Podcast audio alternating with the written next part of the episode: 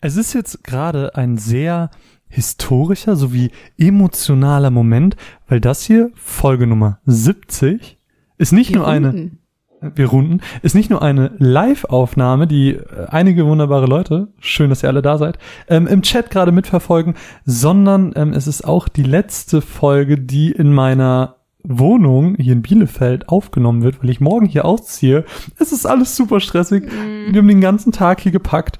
Ähm, aber, aber das, ich weiß nicht, ich finde das irgendwie schön, dass das jetzt, ich weiß nicht, hier ist der Podcast erwachsen geworden. Hier habe ich ganz viel dazu gelernt. Ähm, hier ist er im Prinzip entstanden und jetzt gehen wir. Ich kann mal hier so versuchen, so ganz kurz einmal so ein bisschen zu sehen. Ich glaube, ich muss den Kopf noch da, dann sieht man, glaube ich, oh Gott, es ist so schwer.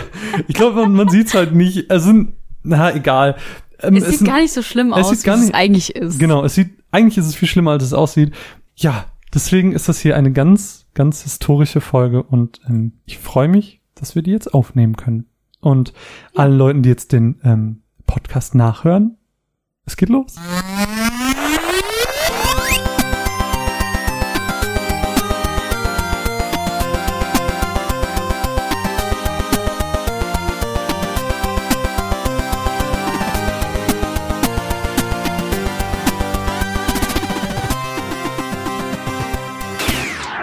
Einen wunderschönen guten Morgen und herzlich willkommen zur Folge Nummer 70 der Runaways. Ah, ja. Es ist so stressig und, Und wir haben ungefähr 1000 ähm, Fehlerchen und ich bin sehr gespannt, wie sich das entwickelt. Ja, du hast ja schlimm. du hast schon anmoderiert. Mein Name ist Marvin und bei mir ist live und in Farbe direkt neben mir. Wir high-pfeifen uns und man sieht es Oh. nicht. Warte, warte, ich high-five zu dir. Äh, ja, meine liebe Co-Moderatorin Mine. Hi. Hi. Das ist so dumm. Das ist es ist super dumm. es ist ähm, ja, wir sind wir sind nicht so technisch. ähm, Nee, machen wir nicht oft. aber ich freue mich sehr. Heute wird eine ganz, ganz besondere Ausgabe, weil ähm, wir heute eigentlich gar kein großes Thema haben. Wir haben ganz schön viele Matzen. Wir haben ganz schön viel ähm, äh, ja zu besprechen, weil in letzter Zeit natürlich auch einfach nur ähm, viel los war. Ich glaube, anders kann man es gar nicht. Hm. Anders kann man es gar nicht beschreiben. Ja, bevor wir aber dazu kommen, dass wir ganz, ganz viele wunderschöne Gäste haben und warum diese Live-Show vielleicht auch ein bisschen besonderer ist. Mine, wie waren deine letzten zwölf Wochen? Acht Wochen, ich weiß es nicht. Es ist schon sehr lange her, dass wir unsere Sommerpause, in den elf Podcasts erschienen sind, angekündigt haben. Ähm, geht's gut, es ist warm. Ich hatte jetzt eine Woche Urlaub. Wir waren im Bird Park. War toll. Ja, war toll. Ja. Ich, ich weiß nicht, was ich erzählen soll. Ich weiß ja nicht, was bei dir so los war. Also die Leute interessieren Ich glaube, sich mein ja. Highlight der letzten Wochen war der Besuch im größten Vogelpark der Welt mit, ich glaube, 4000 Vogelarten oder 4000 Vögeln. 4000 Vögel und 650 Arten oder so. Genau. Das, Ich glaub, sowas. war Das, was er sagt. Ähm, war super schön. Richtig schöne Anlage, voll groß. Ähm, kann man auch einfach schön durchspazieren gehen, weil schöne Natur und alles sehr meiner Einschätzung nach artgerecht gehalten. Mega. Also echt große ähm, Käfige und sowas und echt cute Birds und das hat mir echt gut gefallen. Also der Weltvogelpark in Walsrode, Empfehlung geht raus. Ja, ist der größte der Welt. ist der größte Vogelpark der Welt. Ich meine, ne? Ja, bei Da fallen schon die ersten Kartons R um. random Karton fallen um. ähm, ja, bei mir war auch gar nicht so viel. Eigentlich alles wie immer. Alles wie Also, immer, ne? Ich habe meine Masterarbeit fertig geschrieben, ich habe meinen Vortrag gehalten, ähm, ich habe einen Job gefunden, ähm, ich zieh morgen aus. Ähm, alles, Alles wie immer. alles wie immer. Ich war auch im Weltvogelpark. Ich war im Naturkundemuseum. Leute. War mega. Im Naturkundemuseum war wirklich, wirklich gut. Ähm, viel dazugelernt. Aber ähm, ja, nein, es war, es war wirklich viel los, es war wirklich stressig. Also diese Pause, in Anführungsstrichen Pause, war wirklich nötig. Mhm. Ähm, ich kann jetzt noch gar nicht so viel ja, dazu sagen, was ich jetzt beruflich machen werde, weil ich erst warten will, bis ich wirklich angefangen habe und so. Ähm, es hat auf jeden Fall, sagen wir mal so, damit zu tun, dass der Podcast echt jetzt, das haben ja vielleicht der ein oder andere schon mitbekommen, Mhm. dass der nicht fortgeführt werden kann. Kurz nachdem wir ihn reanimiert haben. nachdem, nachdem wir so waren, boah, wir haben mega die Pläne. mega Bock, Anime, Podcast, yay. yeah. Und jetzt ist so, ah ja, echt jetzt gibt's nicht mehr, sorry. Ja. Ja. Ja, ähm, was es aber genau ist, was es damit auf sich hat, das werde ich wahrscheinlich im nächsten Monat, wenn ich dann angefangen Mhm. habe, ich werde ähm, Mitte nächsten Monats offiziell anfangen. Gut, lass uns noch ein bisschen ähm, äh, in die Pötte kommen. Lass uns Ja, ein ja, lass mal bisschen, in die Pötte kommen. lass uns vielleicht erst den Walkman machen, bevor wir zu Ja, dem. Besonderen kommen. Ja.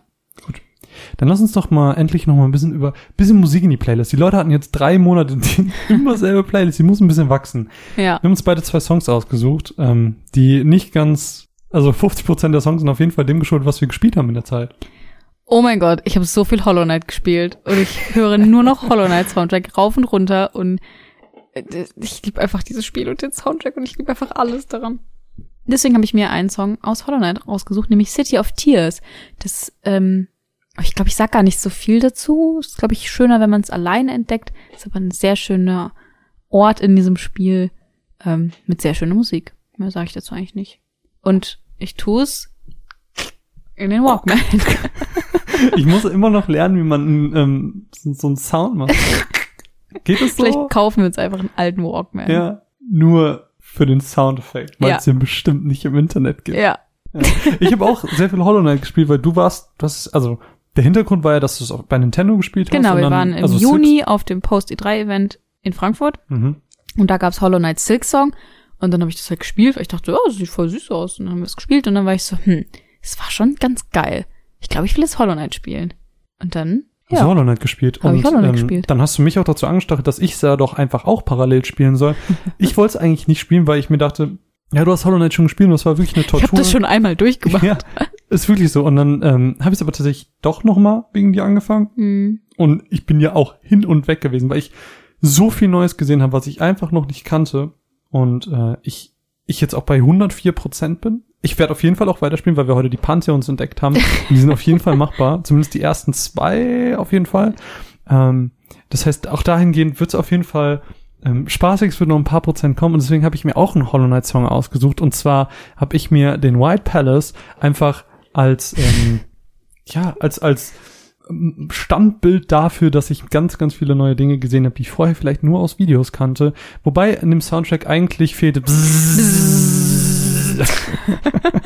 Das ist das Ding. Deswegen muss man den eigentlich hören, den Track, weil man hört ihn eigentlich nie Ja, im genau. Spiel. Man Ja. hört nur Doch, wenn du reinkommst, hörst du ihn ganz kurz und dann bist du, ah, das ist Ach, aber hier ein schön. schöner. Oh Gott, Kettensägen. Ja. aber was ist denn dein zweiter Song? Entschuldigung, Kreissägen. Ja, ich bitte Ganz darum. wichtig. Ja, das ist ein wichtiger Unterschied, sonst kommt die Gewerkschaft. Dein zweiter Song, Mine. Mein zweiter Song. Mhm. Ähm, ich wollte eigentlich Final Fantasy nehmen, weil ein neues Distant Worlds Album rausgekommen ist. Oh, Distant Worlds mega. 5. Freue ich mich immer mega drüber. Ist auch sehr schöne Sachen dabei. Ähm, aber ich habe mir gedacht, ach komm, wenn du jetzt noch mal Final Fantasy nimmst oder auch nur das Spiel in den Mund nimmst, da kotzt doch irgendwer im Strahl Ja. schon wieder. Da dachte ich mir, komm, nimmst was anderes. Hab mich ein bisschen durch die Spotify Gaming Section durchgeklickt Mhm. und bin dann bei Unravel 2 gelandet. Den Soundtrack gab es tatsächlich noch gar nicht auf Spotify, als wir das Spiel gespielt haben. Vor einem Jahr oder so, glaube ich. Ähm, jetzt gibt's den. Und der ist wirklich sehr schön. Und da habe ich mir einen Track rausgesucht. Das war's. Sehr unspektakulär. Ja. Ähm, ich habe mir rausgesucht, hast du gesagt, wie der Track heißt? Start anew. hab ich mal gerade auf den Bildschirm okay. gelönkert. Ähm, ich habe mir einen, einen Soundtrack noch ausgesucht von einem Spiel, das ich heute auch vorstellen werde. Und zwar ist das Sea of Solitude. Ein Spiel, das ähm, sich um Einsamkeit und Depression dreht. Und deswegen ist es super witzig, dass die Abkürzung SOS ist. Kleiner Funfact an der Stelle. Ähm, ein, ein Spiel mit einem wunder wunderschönen Soundtrack, ähm, der auf jeden Fall die Stimmung des Spiels untermalt. Und ich habe mir äh, I Picture You Before Me ausgesucht. Auch das ist Oh Gott. in der, das war eher ein gebrochener Knochen. Ja. ähm, ist jetzt in der, ist im Walkman. Ja. Runaways im Walkman. Ja. Findet ihr auf Spotify, könnt ihr gerne reinhören. Ist eine gute Sache. Was ist los? Oh Gott. Nichts. Aber lass uns noch ein bisschen über Patreon reden, weil ähm, wir haben, als wir ein bisschen, als wir ein bisschen ähm, Sommerpause gemacht haben, haben wir eine kleine Patreon Anniversary Aktion ins Leben gerufen. Weswegen weil, wir auch hier sind. Deswegen auch hier sind, Weil genau. hier könnt ihr sehen, zwei Jahre Patreon. Uh, zumindest die Stream-Leute. Alle Podcast-Leute denken Oh, sich ja, jetzt, stimmt. über Minus Kopf steht zwei Jahre Patreon. Ja, ich trage immer so ein Krönchen. Ja, immer. Immer. Hast du dir selber so, äh, wie dieses Happy Birthday Ding, was ich dir Genau. mal geschenkt habe, nur mit zwei Jahre Ja, Patreon. zwei Jahre Patreon. Und jeder ist so, was ist Patreon? Ja. Wa- was ist los mit dir? ähm, genau, wir, wir sind zwei Jahre jetzt auf Patreon und ähm, das wollten wir dann so ein bisschen mit euch feiern, haben so eine Aktion ausgerufen, haben ähm, ja, da gibt's so bei, bei Patreon so eine Funktion, dass man so eine so ein Special Offer machen kann, wo wir dann eben als großes Ziel eben diese Show machen wollten. Gut, eigentlich geplant war die ein bisschen aufwendiger und noch ähm, mit, mit mehr Quizzes und sonst was, aber durch den Umzug ist das jetzt alles ein bisschen sporadischer geworden. Ja. Trotzdem aber nicht weniger besonders, weil wir haben vier wunderschöne Patronen dabei, äh, die heute mit uns sprechen werden, die ein Thema dabei haben. Und ähm, ich habe auch meine Matzen diesmal ein bisschen anders gemacht, also zumindest zwei von drei. Ähm, deswegen wird es trotzdem alles ein bisschen anders, aber trotzdem auch live und schön. Und ähm, ich freue mich sehr auf die Folge. Und Ich freue mich ähm, auf unsere Gäste. ich freue mich auch sehr auf unsere Gäste. Aber lass uns doch ganz kurz die Leute ehren, die in dieser Zeit sich dazu entschieden haben, ähm, bei uns Patrone zu werden. Und zwar ähm, neu dazugekommen sind Flodo und Robin. Ein kleiner Applaus für euch. Danke, ihr Und, beiden. und stellt euch vor, der Chat klatscht mit. Genau, wir haben auch noch drei Kandidaten, die ihren Pledge erhöht haben. Und zwar ist es einmal die liebe Laura. Ganz liebe Grüße gehen an dich raus. Dann ist das der Chris. Und der Martin, der einen ganz besonderen Stellenwert äh, bei unseren Patronen hat, denn er ist, glaube ich, schon Immer. immer Ja. dabei gewesen und trägt jetzt auch, glaube ich, nach wie vor den höchsten Pledge sozusagen. Ja, das ist Ja. absolut richtig. Finde ich super. Find Danke, ich Martin. super. Shoutout an Martin. Martin ist auch im Chat, also ähm, gerne, gerne lernen Ja. für Martin. Durften wir auch unseren- beide schon kennenlernen. der unseren Super lieb. Podcast immer sehr tatkräftig unterstützt. Und Ja. an, dieser, Stelle- an dieser Stelle möchte ich auch einfach nochmal sagen, ich möchte zum einen sagen, danke. Danke, dass ihr uns unterstützt. Das ist nicht selbstverständlich. Wir wissen das. Ähm, das ist, es ist unfassbar, dass wir uns ähm, jetzt ganz viele Spiele holen konnten, ähm, seien es alte Spiele, wie eben zum Mhm. Beispiel Hollow Knight oder eben auch ähm, neuere, wie jetzt ein Singbird-Spiel für die Switch. Ein kleines Indie-Spiel. Freue ich mich schon sehr drauf zu spielen. ähm, das ist, das bedeutet uns wirklich sehr, sehr viel. Ihr ähm, verschafft uns dadurch Unabhängigkeit. Wir können einfach Stuff machen, auf den wir Lust haben. Ähm, wir sind überhaupt an nichts gebunden und ähm, das, das ist eure Unterstützung. So, ihr macht diesen Podcast überhaupt zu dem, dass wir machen können, was wir wollen. Und das finde ich ist eine ganz, ganz besondere Sache, die ich euch immer sehr, sehr, sehr hoch anrechne und fühlt euch an dieser Stelle sehr doll gedrückt. So. Warte, Internet-Hack. Äh, das ist weird. Ähm, ja, komm. Okay, so. Aber ähm, wir haben natürlich auch unsere schöne Unterstützer-Pledge. Das heißt, Mhm. die Leute, die uns besonders tatkräftig unterstützen, ähm, die werden natürlich auch nochmal namentlich Namentlich geehrt. geehrt. Zum einen natürlich, wie soll es anders sein, Martin, über den wir gerade schon gesprochen haben, aber auch Der gute Lenny und Lars. und Lars, den Lars wir gleich auch noch hören. Genau, Lars hören wir auch noch am Ende des Podcasts.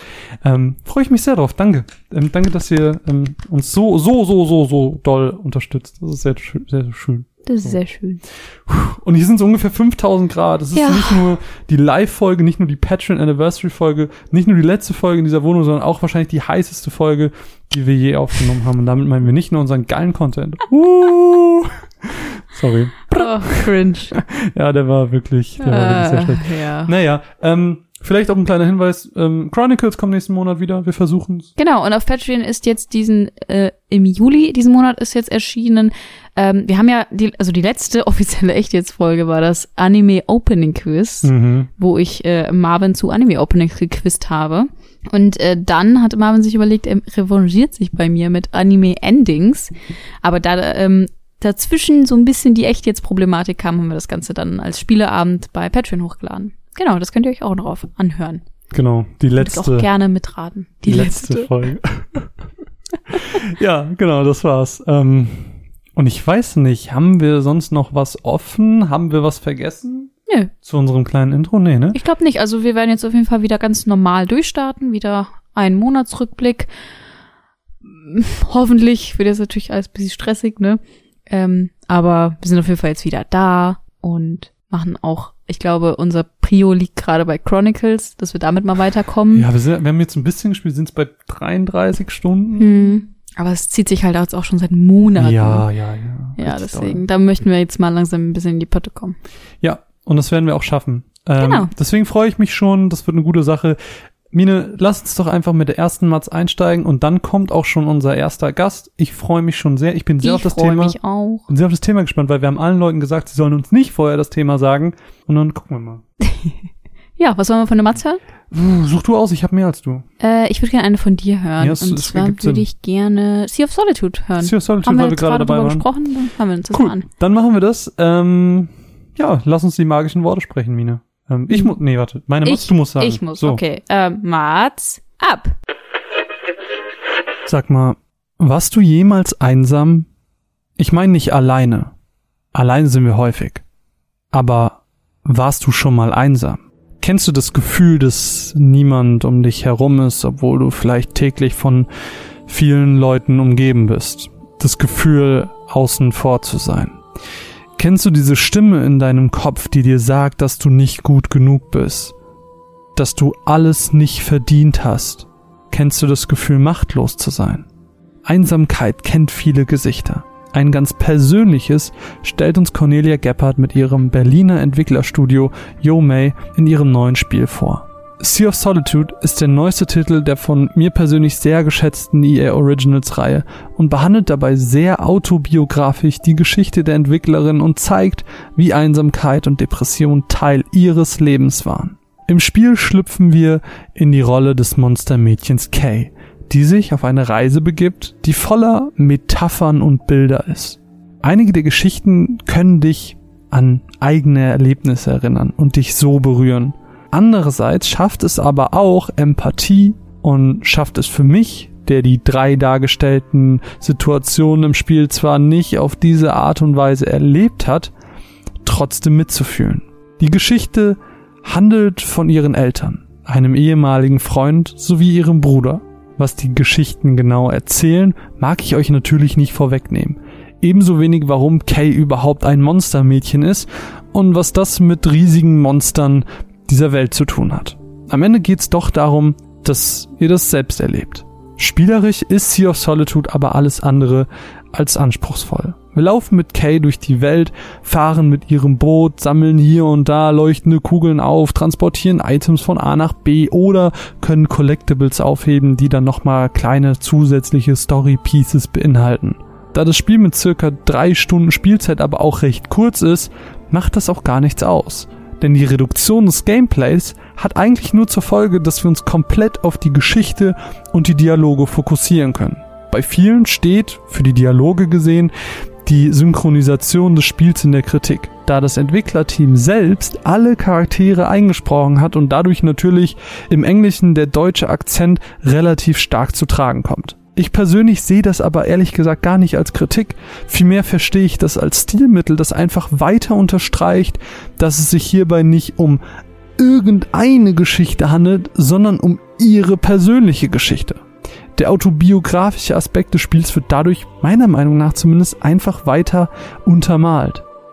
Sea of Solitude handelt von Selbstakzeptanz im Guten wie im Schlechten. Die Metaphoriken funktionieren wirklich gut. Die Grafik, der man ihren Indie-Charakter anmerkt, ist sehr charmant mit einem tollen Wechsel zwischen bunten, fröhlichen, lebensbejahenden und dunklen, unangenehmen und beängstigenden Momenten. Ebenso wie die Farbgebung der einzelnen Level die Atmosphäre und Gefühle der Protagonistin unterstreichen, schafft es vor allem aber auch die Musik, uns als Spieler in die richtige Stimmung zu versetzen. Am ehesten würde ich euch aber empfehlen, das Spiel in einem Rutsch durchzuspielen, um auch das Gefühl über die kompletten drei bis vier Stunden aufrechtzuerhalten. Und nur um das klarzustellen, ich möchte, dass ihr Sea of Solitude spielt. Ich empfehle es wirklich jedem, der solche Story-driven Games mag. Hiermit wird man wirklich, wirklich gut bedient. Für mich geht einfach sehr viel Liebe raus an das Entwicklerstudio, das mir einfach auch wieder gezeigt hat, gute Spiele müssen nicht lang sein. Sie brauchen keine 20 Stunden Aufbau, bis wir mit den Protagonisten mitfühlen können. Das geht auch, wenn man es richtig inszeniert, nach kurzer Zeit. Und wenn ihr diese Gefühle, die ich am Anfang beschrieben habe, kennt, dann sei für euch auch eine leichte Triggerwarnung ausgesprochen. Wir möchten ja nicht, dass sich jemand irgendwie schlecht fühlt wegen einem Spiel. Der Dank an dieser Stelle geht raus an EA, die uns einen Code für diese Besprechung zur Verfügung gestellt haben. ja, okay, das hat ja wieder technisch gut funktioniert. Okay, tun wir so, als wäre das nicht passiert und sind so, oh, hi Kevin, schön, dass du Hi, da bist. schön, hi. Hi, geht's einen dir? Spaß. Guten Tag. Oh, Hi. Wunderbar, wunderbar. Ich hoffe, euch geht's auch super. Ja, du siehst, also ich hoffe, du siehst es. Ich hoffe, es macht Spaß zuzugucken. Ich hoffe, ähm, das funktioniert alles und äh, trotz der technischen Häufchen hier ähm, wird das eine ganz schöne Sache und auch hoffentlich auch für die Podcast-Hörer schön. Kevin, du hast ähm, uns ein Thema mitgebracht. Ja, ähm, und zwar ein Thema, das sich äh, das mich beim Videospielen relativ häufig beschäftigt. Und zwar äh, ist es ein Genre, und zwar das Genre der Rhythmusspiele. Mm. Ähm, Uh. Und, zwar im Konkreten, weil ich Rhythmusspiele liebe, aber unfassbar schlecht in ihnen bin. Mm, ja, verstehe ich. Geht Und- mir äh, ähnlich. Ja, und um da einen kleinen Einblick da reinzugeben, wo da, wie das, wie es zumindest bei mir aussieht, habe ich mal in meine ganze Spielebibliothek geschaut und so und habe gesehen, okay, ich habe da jetzt so um die, naja, ich sag mal, 15 Spiele oder so, die quasi auf einem, auf Musik oder auf Rhythmus basieren. Ähm, und ich würde sagen, ich bin in keinem davon gut.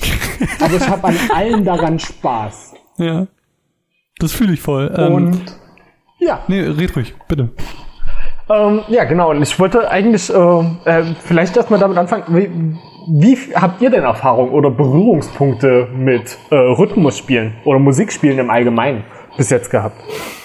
Ich würde anfangen, nicht da. Ja, natürlich. Ähm, Fang gerne an. Ähm, ich glaube, das, wo ich am ehesten Berührung damit hatte, war ähm, dieses Guitar Hero. Mhm. Das ist ja, glaube Ja. ich, so der Urklassiker, was so alle irgendwie kennen. Und da ist ja auch ganz viel draus entstanden mit diesem Rockband und was es da nicht alles gibt. Aber ich habe das ganze urklassische Guitar Hero gespielt. Aber ich hatte das, Das nicht- erste? Ja, das erste. Aber ich hatte das nicht selber, sondern es hatte irgendwie, oh, witzige Anekdote. Ja, ich, wir haben, als wir im Vogelpark waren, einen Typen gesehen, der so aussah wie ein Kumpel von einem Kumpel von mir. Und dieser Typ, nennen wir ihn Eddie, ähm, der, ähm, der hatte das und dann bin ich immer mit meinem Kumpel dahin und dann äh, haben wir das gespielt und ich war unfassbar schlecht. Wirklich ganz, ganz, ganz, ganz fürchterlich. ähm, aber mein Kumpel, der bekannt dafür ist bei uns im Freundeskreis, dass er Reflexe hat wie ein kleines Äffchen, äh, der hat diese Spiele gerockt auf dem härtesten Schwierigkeitsgrad. Und ich war so, wie kann man so viele Tasten gleichzeitig drücken? Das funktioniert überhaupt nicht. ähm, ich fand es immer mega, es hat super viel Spaß gemacht, aber ich war unfassbar schlecht.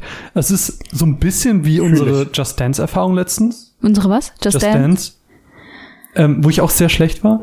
Ein aktuelles Beispiel ist eben dieses Sing Bird Symphony oder wie das heißt. Mhm. Das ist ja im Prinzip auch ein Rhythmusspiel, weil du ähm, am Ende des Tages läufst du zwar rum und du hast so deine Hollow Knight ähnlichen Areale, ähm, aber du hast da trotzdem alles, was du so, du hast diese Tanzeinlage am Anfang gehabt, dieses Schlüpfen aus dem Ei, diese ganzen Aktionen, diese Interaktionen in der Welt, die funktionieren ja alle über diese Musik und entsprechend über das Rhythmusding.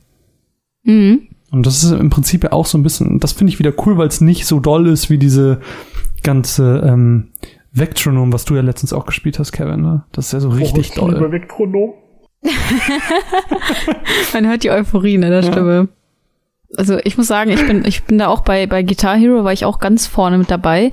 Ähm, ich glaube, es war Guitar Hero 2 oder 3 oder sowas. Da war ähm, ein ganz bekanntes Guitar Hero Lied und zwar Through the Fire and the Flames. Through the Fire and Flame von Dragon Force Genau. Und müsste das sein. ich glaube, ich habe das so lange gespielt, bis ich das, ich glaube, auf normal ganz gut konnte, weil das so hardcore war. Das war so krank, wirklich richtig krank. Und immer wenn ich Leute gesehen habe, die das einfach, also ich denke mir so, wo kommt diese ganze Muscle Memory her? So, so schnell gar nicht kann ich denken. Ja, ähm, fand ich aber immer total cool, muss ich sagen.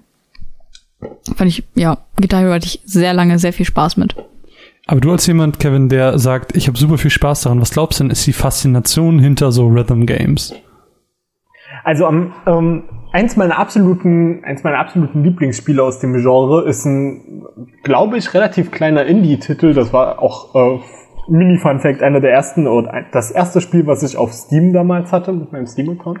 Ähm, und das heißt Audiosurf.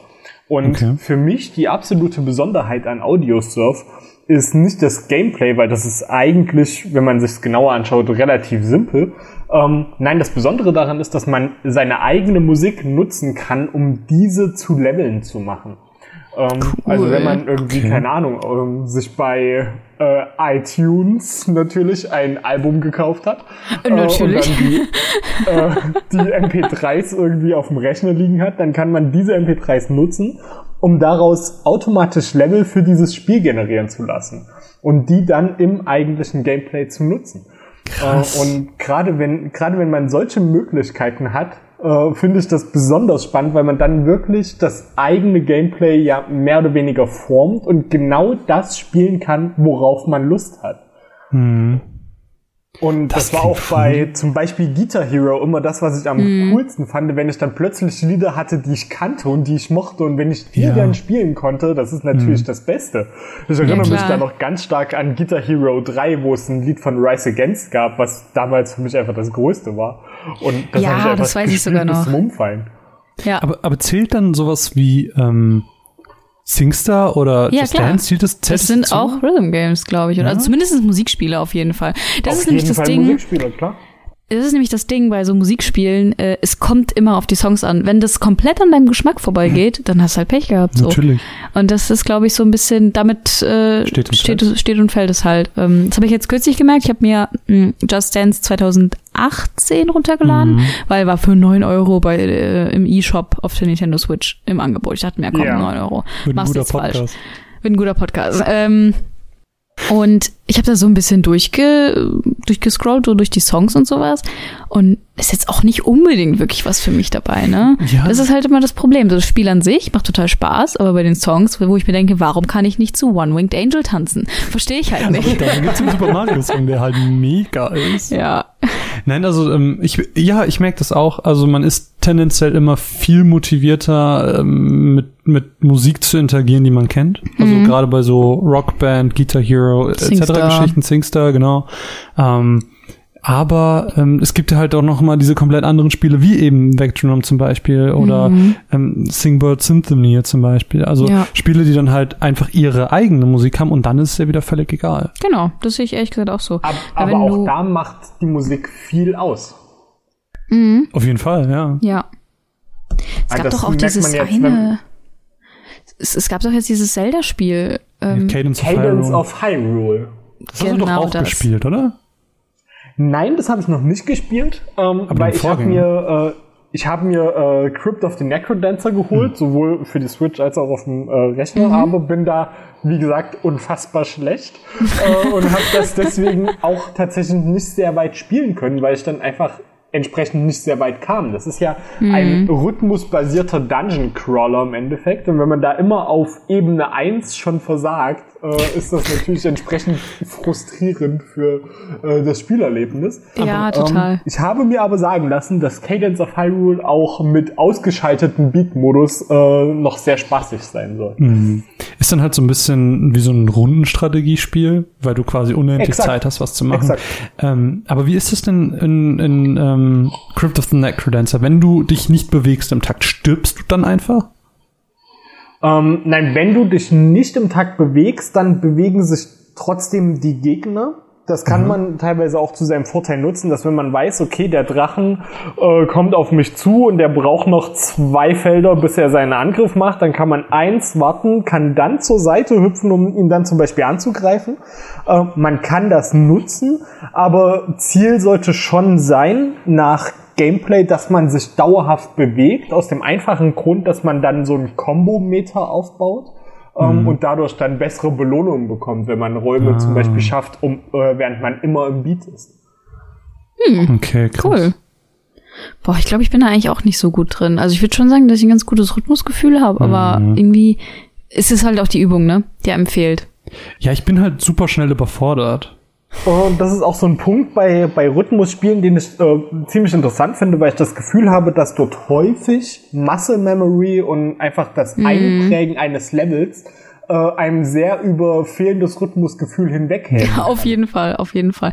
Boah, ein Rhythmusspiel, was ich ja schon immer spielen wollte, wozu mir aber die Hardware fehlt, ist Dance Dance Revolution. Das mit der Matte. Da hätte ich ja so Bock aber, drauf. aber Kevin hat doch jetzt auch ähm, Vectronom mit der Matte, habe ich Tanzmatte mir eine gespielt. Matte gekauft. Ey, so geil. Ich hätte da so Bock drauf. Aber ich habe ich hab einmal bei dir, du hast es ja mal gestreamt, ähm, da hattest Ja. du das Problem, dass irgendwie vorne und hinten falsch rum waren und das macht es doch noch schwerer als ohnehin schon. Das ist absolut korrekt. Äh, Das Problem wurde jetzt folgendermaßen gelöst, dass man die Matte quasi einmal auf die Rückseite dreht und dadurch die Tasten in der richtigen äh, Position sind. ähm, aber auch das hat, bringt seine ganz eigenen Probleme mit sich. Äh, ich habe dann gemerkt, ich habe durch diese, keine Ahnung, ich glaube, ich habe zwei Stunden gestreamt, äh, das jetzt schon so in meinem Kopf drinne, dass ich jetzt einfach mit den umgedrehten Tasten spiele und damit leben kann ähm, aber ich würde auf jeden Fall sagen, dass zum Beispiel äh, gerade bei Vectronom es mir auch massiv hilft, wenn ich mich weniger am Beat und mehr an der Optik des Levels orientiere, weil bei diesem Spiel das Ziel ja ist, dass, oder das Gameplay ist, dass bei jedem Beat quasi sich das Level verändert. Und wenn ich mir einfach die Abläufe merke und die dann quasi versuche einfach nur mitwippend abzuhüpfen, dass ich das besser schaffe, als wenn ich wirklich auf den Beat hören würde, weil mir das Rhythmusgefühl fehlt dafür. Ey, aber so kommt jeder irgendwie ans Ziel, ne? Mit Rhythmusspielen. Ja. Das ist ja das Schöne dran eigentlich. Aber zurück zu meiner, ähm, zu meiner Frage aus dem, vom Anfang. Also was glaubst du denn, ist denn die, die große Faszination hinter so Spielen? Ähm, häufig würde ich zumindest behaupten, geht Musik bei Spielen relativ unter. Also es gibt da natürlich Vertreter, bei denen sie relativ in den Fokus gehoben wird, aber oft dient Musik ja eher zur Untermalung. Ähm, Und dann aber Musik zu nehmen und zum, zu einem Hauptträger des Spielgefühls zu machen, ist, denke ich, einfach was, was seinen ganz eigenen Anreiz hat und auch ähm, einen dazu bringt, ganz anders mit dem Spiel zu interagieren. Ja, Und was ich ja auch, das glaube, Spiel besser in den Kopf bringt. ja, was ich ja auch glaube, ist, dass gerade so Rhythmusspiele ähm, so einen Highscore-Ansporn haben. So, du willst Auf halt einfach, ähm, du willst einfach das und das Level in Guitar Hero, sage ich jetzt mal, einfach auf normal schaffen, auf schwer schaffen oder sonst was. Auf also ich glaube, das ist so dieses, ähm, ja, dieses Wettkampfgefühl. So, es gibt ja auch so viele Dance Dance Revolution Wett äh, Weltmeisterschaften und sonst was. Also Alleine glaub, das schon, dass schon- das Spiel im Endeffekt aus der Arcade kommt, mit diesen riesigen Genau, genau. Automaten mit Tanzmatten davor, zeigt ja schon, dass das perfekt ist für Highscore. ja, Rennen. eigentlich schon. Das habe ich ja, ähm, Fun Fact, das habe ich ja tatsächlich schon mal gespielt, also in diesen Arcade-Hallen. So cool, ich bin so neidisch. Das ist, das ist schon richtig geil. Ähm, du, also es war irgendwie im Italien und ich habe das irgendwo schon mal erzählt. Mir kommt es gerade sehr bekannt vor. Wo habe ich das schon mal erzählt? Ich weiß es nicht. Ich weiß es nicht. Egal. Ähm, ich erzähle es einfach nochmal und für alle, die sie schon kennen, ähm, ja, Wiederholung. Ähm, ich war im Italienurlaub als Kind mit meinen Eltern immer wieder und dann ähm, gab es da direkt gegenüber vom Hotel, eine Straße gegenüber, ähm, gab es eine Arcade-Halle. Und da habe ich dann immer ganz, ganz viele Sachen gespielt. Also so diese ganzen, wo du nur Waffe in der Hand hast und irgendwelche Basketballwerfgeschichten und Motorradfahren. Es gab aber auch einen Tanzautomaten.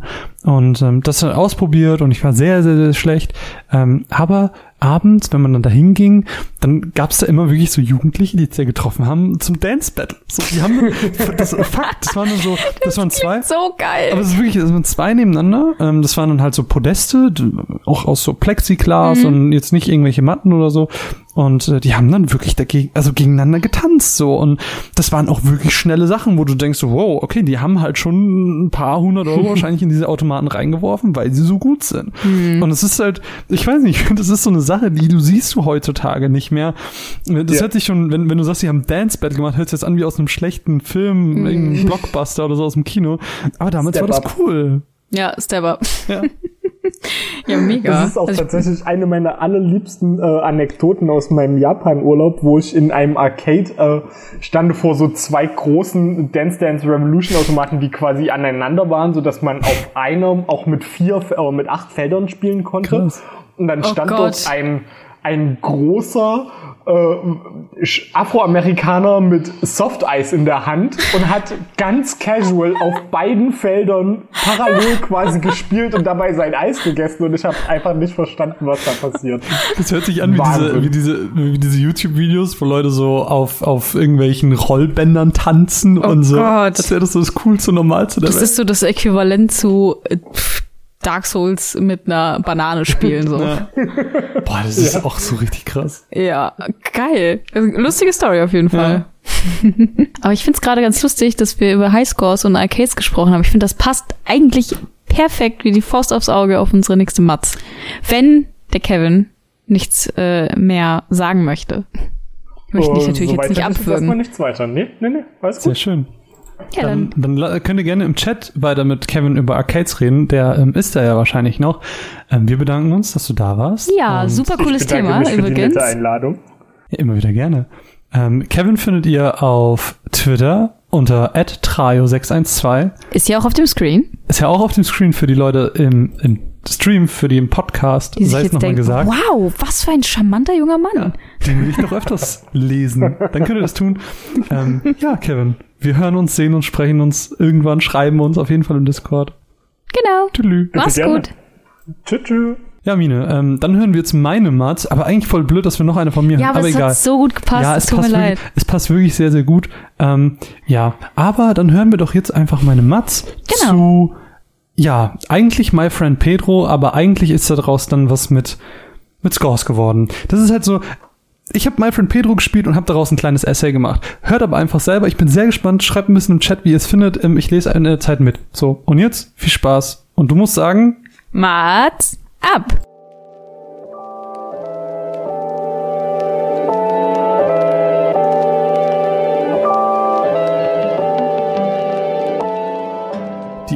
Wie wir Videospiele konsumieren, hat sich in den letzten 50 oder fast 50 Jahren immer wieder geändert. Heute warten wir darauf, dass Stadia launcht, überrascht und bald niemand mehr irgendwelche leistungsstarken Konsolen braucht.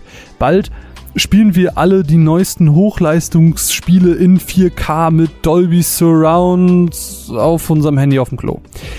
Früher war das alles noch anders. Als 1971 das erste kommerzielle Arcade-Spiel Computer Space erschien, sind Menschen jeglichen Alters in Läden gegangen und haben Münzen eingeworfen, um teils nur wenige Minuten lang in digitale Welten einzutauchen. Zwar erschien bloß ein Jahr später, also 1972, mit dem Magnavox Odyssey die erste Heimkonsole, aber wer konnte sich damals schon das leisten? Kaum jemand. Aber ein paar Pfennig für die Maschine bei Otto im Laden nebenan hatte man sicher über. Neben interessanten Charakteren, völlig innovativen Ideen und später auch teils neben Koop-Aspekten haben Arcade-Spiele vor allem wegen einem Feature motiviert. Highscores. Highscores haben auf uns einen ganz magischen Reiz. Wer es schaffte, seine Initialen in den Leaderboards der lokalen Arcade-Maschinen zu verewigen, galt oft als sehr, sehr besonders. Gleichzeitig hat es andere motiviert, immer mehr Münzen in die Maschinen zu werfen, um besser zu werden. Um seinen eigenen Score und den der Besten überhaupt zu knacken. Seit jeher sind Scores nicht verschwunden. In Spielen wie Super Mario verstehe ich die Scores ehrlich gesagt bis heute nicht so wirklich. Aber darum soll es gar nicht gehen. Scores treiben uns auch ohne den Münzeinwurf an. Trotzdem hat sich das Geschäftsmodell seitdem in einigen Fällen nicht geändert. Sollten Scores damals das Geld in die Maschinen bringen, sollen sie heute Kunden an sich binden und so beispielsweise Einnahmen durch Ingame-Shops erwirken oder Werbeeinnahmen bringen. Und ja, ich schaue euch an, Mobile Games wie Temple Run oder Candy Crush, aber das ist nicht der einzige Punkt, für den Scores benutzt werden. Neben einer Motivation für den Kauf sollen sie auch in manchen Fällen den Spieler auch ermutigen, einfach ermutigen weiterzuspielen, ihn an das Produkt für längere Zeit eben binden. Das kann einerseits in Form von wiederholbaren Leveln sein, die man durch ein erweitertes Skillset oder durch Erfahrungen besser absolvieren kann und gegebenenfalls auch weitere Secrets freischaltet. Das können aber auch Minigames sein. Gerade in diesem Bezug werden auch auf Plattformen mit Trophies diese als Reizmittel verwendet. Wenn ich doch jetzt nur noch die 100.000 Punkte knacke, kriege ich dann die Gold Trophy und oh, das wäre so cool. Man könnte auch an Streamer denken, die, wenn sie dann Level nochmal besuchen und länger das Spiel spielen, das auch länger promoted wird.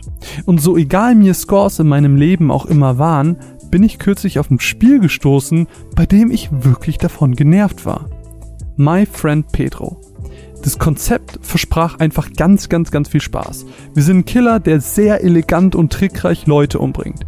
Dabei springen wir durch die 2D-Level und killen Gegner durch ein Fenster, springend in Slow-Mo, fahrend auf einem Skateboard mit zwei Uzis in der Hand oder nutzen umherliegende Bratpfannen, um die Kugeln abprallen und die Köpfe der Gegner durchbohren zu lassen. Und so cool das in den Trailer noch aussah, war das bei mir in vielen Fällen vermutlich eher so ein halbtrunkenes Umhergehüpfe mit semi-eleganten Schusseinlagen. Cool gefühlt habe ich mich aber trotzdem. Und darum soll es diesen und darum soll es in diesem Spiel ja auch am Ende wirklich gehen. Sich cool fühlen. Ein positives Gefühl von Skill vermittelt bekommen. Selbst in Leveln, in denen ich dachte, boah, wirklich besser geht's nicht. Das war schnell, das war trickreich, das war cool, das war der Peak der Skillhaftigkeit. Wurde ich am Ende des Levels stets auf den Boden der Tatsachen zurückgeholt. Mit dem Score. Der Score in My Friend Pedro reicht klassischerweise von einem C bis zu einem S-Rang, wobei S das Beste ist. Am Ende war ich mit Ausnahme eines Levels aber immer auf einem C oder B-Rang. Gut, sollte mich an sich natürlich nicht weiter stören, weil na gut, da steht halt eine Zahl oder beziehungsweise ein Buchstabe in dem Fall. So what? Begleitet werden diese Bewertungen allerdings mit Emojis sowie einem kurzen Text aller C, wie cool für einen Anfänger. Das Spiel schafft es somit, das Gefühl des Skills, das man während des Levels aufbaut, mit einem kurzen Kommentar am Ende zu zerstören. Man baut in den wenigen Minuten des Levels ein Selbstbewusstsein auf, das nur wenige Augenblicke später einfach wieder zertrümmert wird der Grund für diese Designentscheidung hat sich für mich einfach bis heute nicht ergeben. Denn eigentlich ist My Friend Pedro kein schlechtes Spiel. Es hat coole Einfälle. Die Story ist zwar sehr egal und an manchen Stellen hätte ich mir ein wenig mehr der grenzenlosen kreativen Freiheit eines Indies gewünscht, aber in der Summe fand ich das Gameplay nicht schlecht, wenn auch holprig. Aber Spaß hatte ich nicht mit jeder neuen Bewertung hat mir das Spiel reingedrückt, du bist nicht gut, warum versuchst du es überhaupt noch? Worauf sich für mich die Frage gestellt hat, warum hat ein Spiel wie My Friend Pedro überhaupt einen Score? Wofür? Es hat keinen kommerziellen Gedanken wie in den Arcades damals oder die Mobile Games heute. Möchte es motivieren, die Level mit neuen Waffen nochmal zu spielen? Möchte es quasi eine Replayability erzeugen? Wenn ja, dann fühlt sich das für mich an wie so ein Coach aus einem US-Film, der den Schwachen aus der Footballmannschaft immer anbrüllt. Ja, und ich mach das ja auch alles nur zu seinem Besten. Also wirklich, so gern ich My Friend Pedro haben möchte, haben die Scores für mich dieses Spiel kaputt gemacht. Schade.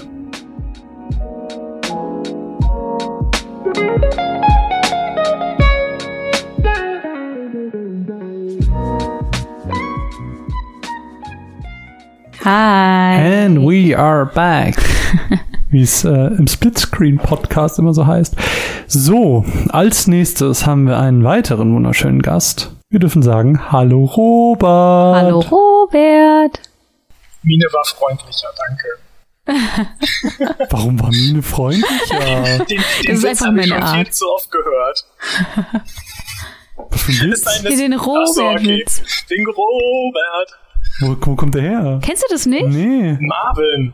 Das ist so Trash-TV. Es gibt auch die, wie heißen die nochmal? Geissens? Die Geissens. Die Geissens. Ach Der so. Ältere heißt Robert und der sagt Oh. immer Robert. Ach so. Nee, das war tatsächlich einfach nur ein freundliches Robert, hallo. Es klang aber eins zu eins genauso. Nein, so was gar nicht Richtig. gemeint. Okay, dann habe ich nichts gesagt. Hallo Marvin. Hallo, hallo Robert, schön, dass du da bist. Ich hoffe, du hast deine Aufnahmen gestartet, damit auch die Podcast-Hörer das gerade gehört haben. Natürlich. Sehr schön, das Sehr höre ich sehr gerne. Ja, ähm, Wie ist es dir ergangen, Ja. lieber Robert? Ach, ich kann nicht klagen. wie Jetzt- war, wie war der Urlaub? Ich wollte gerade sagen, es liegen äh, fünf Tage Prag hinter mir. Und äh, neben, ich weiß nicht, über 30.000 Schritten am Tag war es eine sehr schöne Sache. War es denn auch so Und- warm? Ja, ne? Ja, also Hm. ja, einfach nur ja. Man konnte gar nicht so viel Wasser mit sich rumschleppen, wie man brauchte. ähm, und da ich ein, ein aktiver Sonnencreme-Vergesser bin, ähm, naja, Hm. naja. nee, ansonsten alles super. Hier will, hier will gerade, ach so, es war nicht ernst gemeint, sorry. Äh, Pascal hat gerade im Chat einen Witz gemacht. Was ist Roberts Lieblingsgetränk? Und die Antwort ist Robbie Bubble. Ja. Grillen, Zirpen. Ähm, be- aber bevor wir vielleicht mit Roberts Thema einsteigen, ist mir gerade ein wichtiger Aspekt unseres Formats eingefallen. Ähm, Mine, du musst noch was über die Mats sagen. Ja, es ist mir auch schon eingefallen. Ich Ja. dachte, du ignorierst es diese Nee. Folge einfach. Was war denn nochmal die Mats? My Friend, Pre Mein Film Pedro und Scores. Ähm, My Friend Pedro, ähm, das ist mir relativ egal. Also coole Mats, ich habe die auch gehört. Fand es sehr gut, wie du das aufbearbeitet, aufgearbeitet hast. Mhm. Ähm, aber das Spiel ist mir wirklich egal. Und ich glaube, wenn so ein Spiel mich so runtermacht mit cool für einen Anfänger, dann hätte ich schon gar keinen Bock mehr drauf. Ja. Wie sieht's bei dir aus, Robert? Hast du es gespielt? Hast du es gesehen? Wie findest du es? Also ich habe Gameplay gesehen und ich finde es Mhm. sehr ansprechend, wobei ich mir Mhm. auch denke, das ist so ein Spiel, was das macht mir vielleicht eine Viertelstunde, halbe Stunde Mhm. Spaß und Ja. dann ja, dann hat man sich satt gesehen. Mhm. So, ähm, Ja, auf jeden Fall. Verstehe ich, verstehe ich auf jeden Fall. Ist eine Aber ich- berechtigte Kritik. Ich hätte schon Bock, es mal zu spielen, aber vielleicht, wenn der Preis irgendwie ganz niedrig ist und Hm, Sale, keine Ahnung. Ja. Cool. verstehe ich. Dann erzähl uns doch mal, was hast du für ein Thema mitgebracht? Metroid. Und zwar, Hintergrund Hm. ist, ich mag Metroidvanias. Ich bin nicht gut in ihnen, aber ich mag sie sehr, sehr gerne. ähm, wer auf dem Discord meine Diskrepanz mit Hollow Knight verfolgt hat, weiß das. ähm, und Metroid war so der Einstieg für mich in, in dieses Genre, ohne zu wissen, was es da überhaupt alles gibt.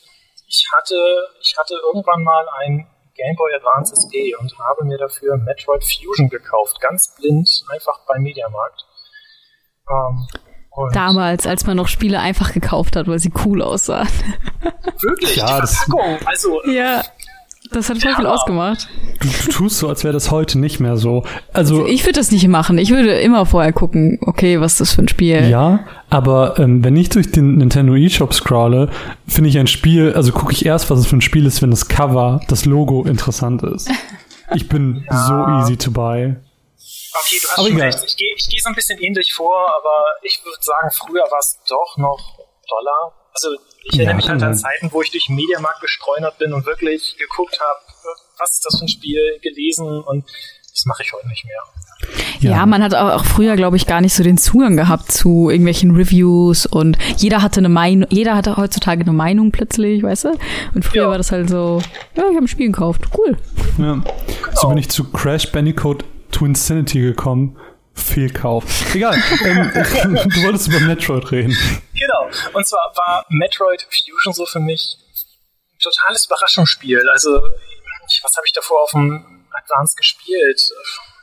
Ich glaube, so ein, ich muss, muss glaube ich lügen, es war ein Splinter Cell Spiel, irgendwie sowas und also das hat überhaupt nicht funktioniert und ich kannte dann nur noch meine ganzen alten Gameboy Spiele, sowas wie Super nee, wie heißt das, Mario Brothers, keine Ahnung.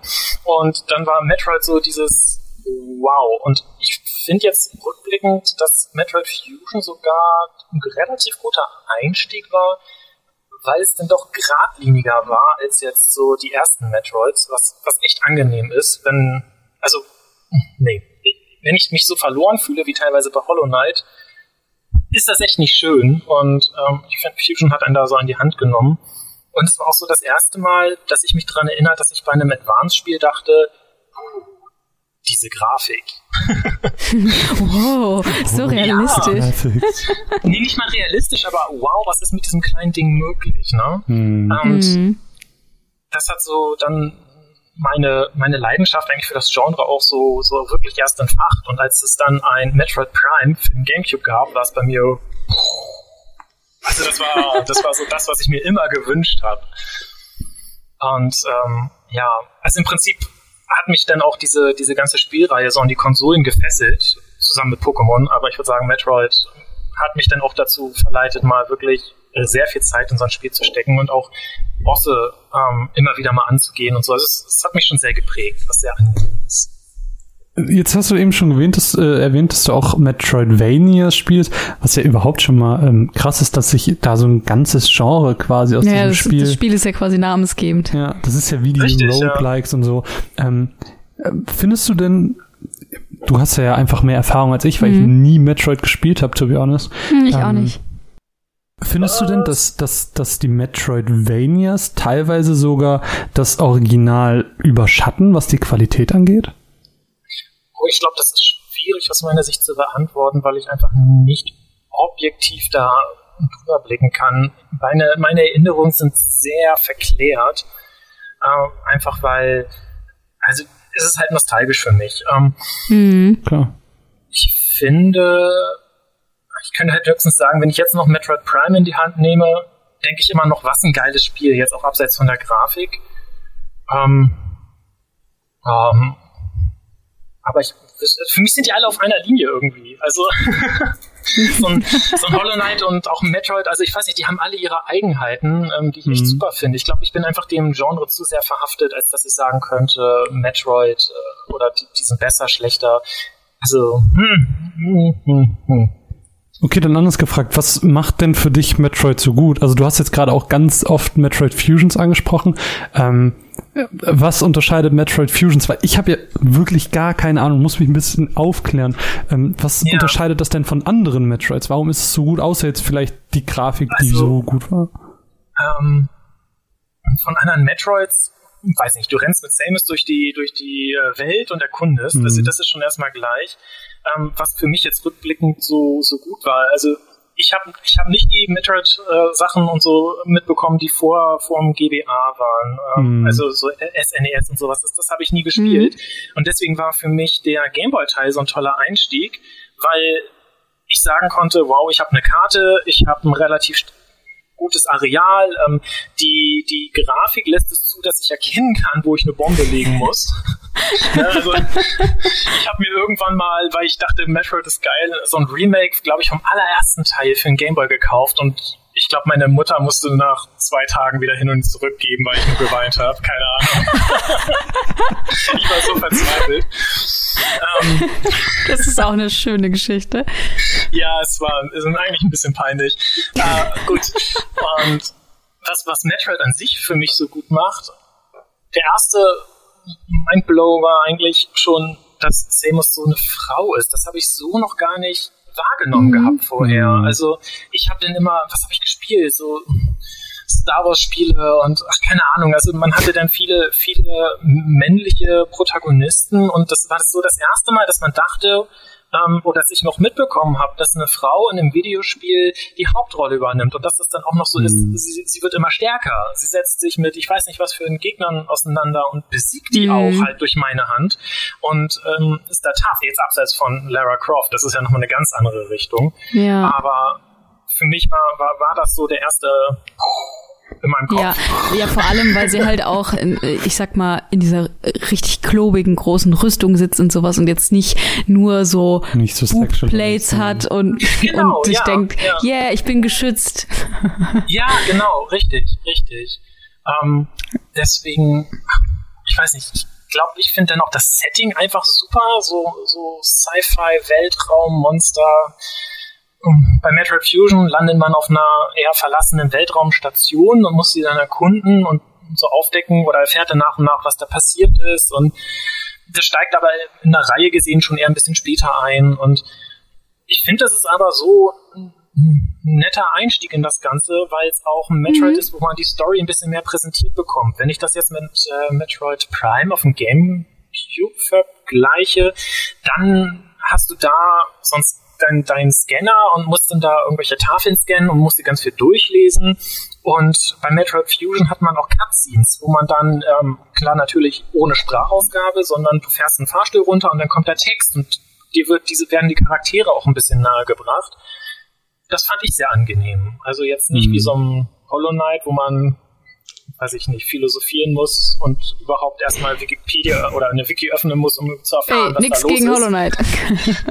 nein, nein, ich mag das Spiel, ich mag das Spiel, aber so, wenn ich so die Vergleiche ziehe, dann. Ja, auf jeden ja, Fall. Dann kommt das schon. Das ist schon, glaube ich, was ganz anderes. Halt eine ganz andere Art, eine Geschichte zu erzählen, ne? Ja, und deswegen, aber, aber also ja. Wie, wie lore-stark sind die Spiele denn? Also äh, zum einen im Spiel selber, du sagst, es ist zwar mehr als bei Hollow Knight, aber ist es denn wirklich so, dass du auch eine Charakterentwicklung und sowas hast?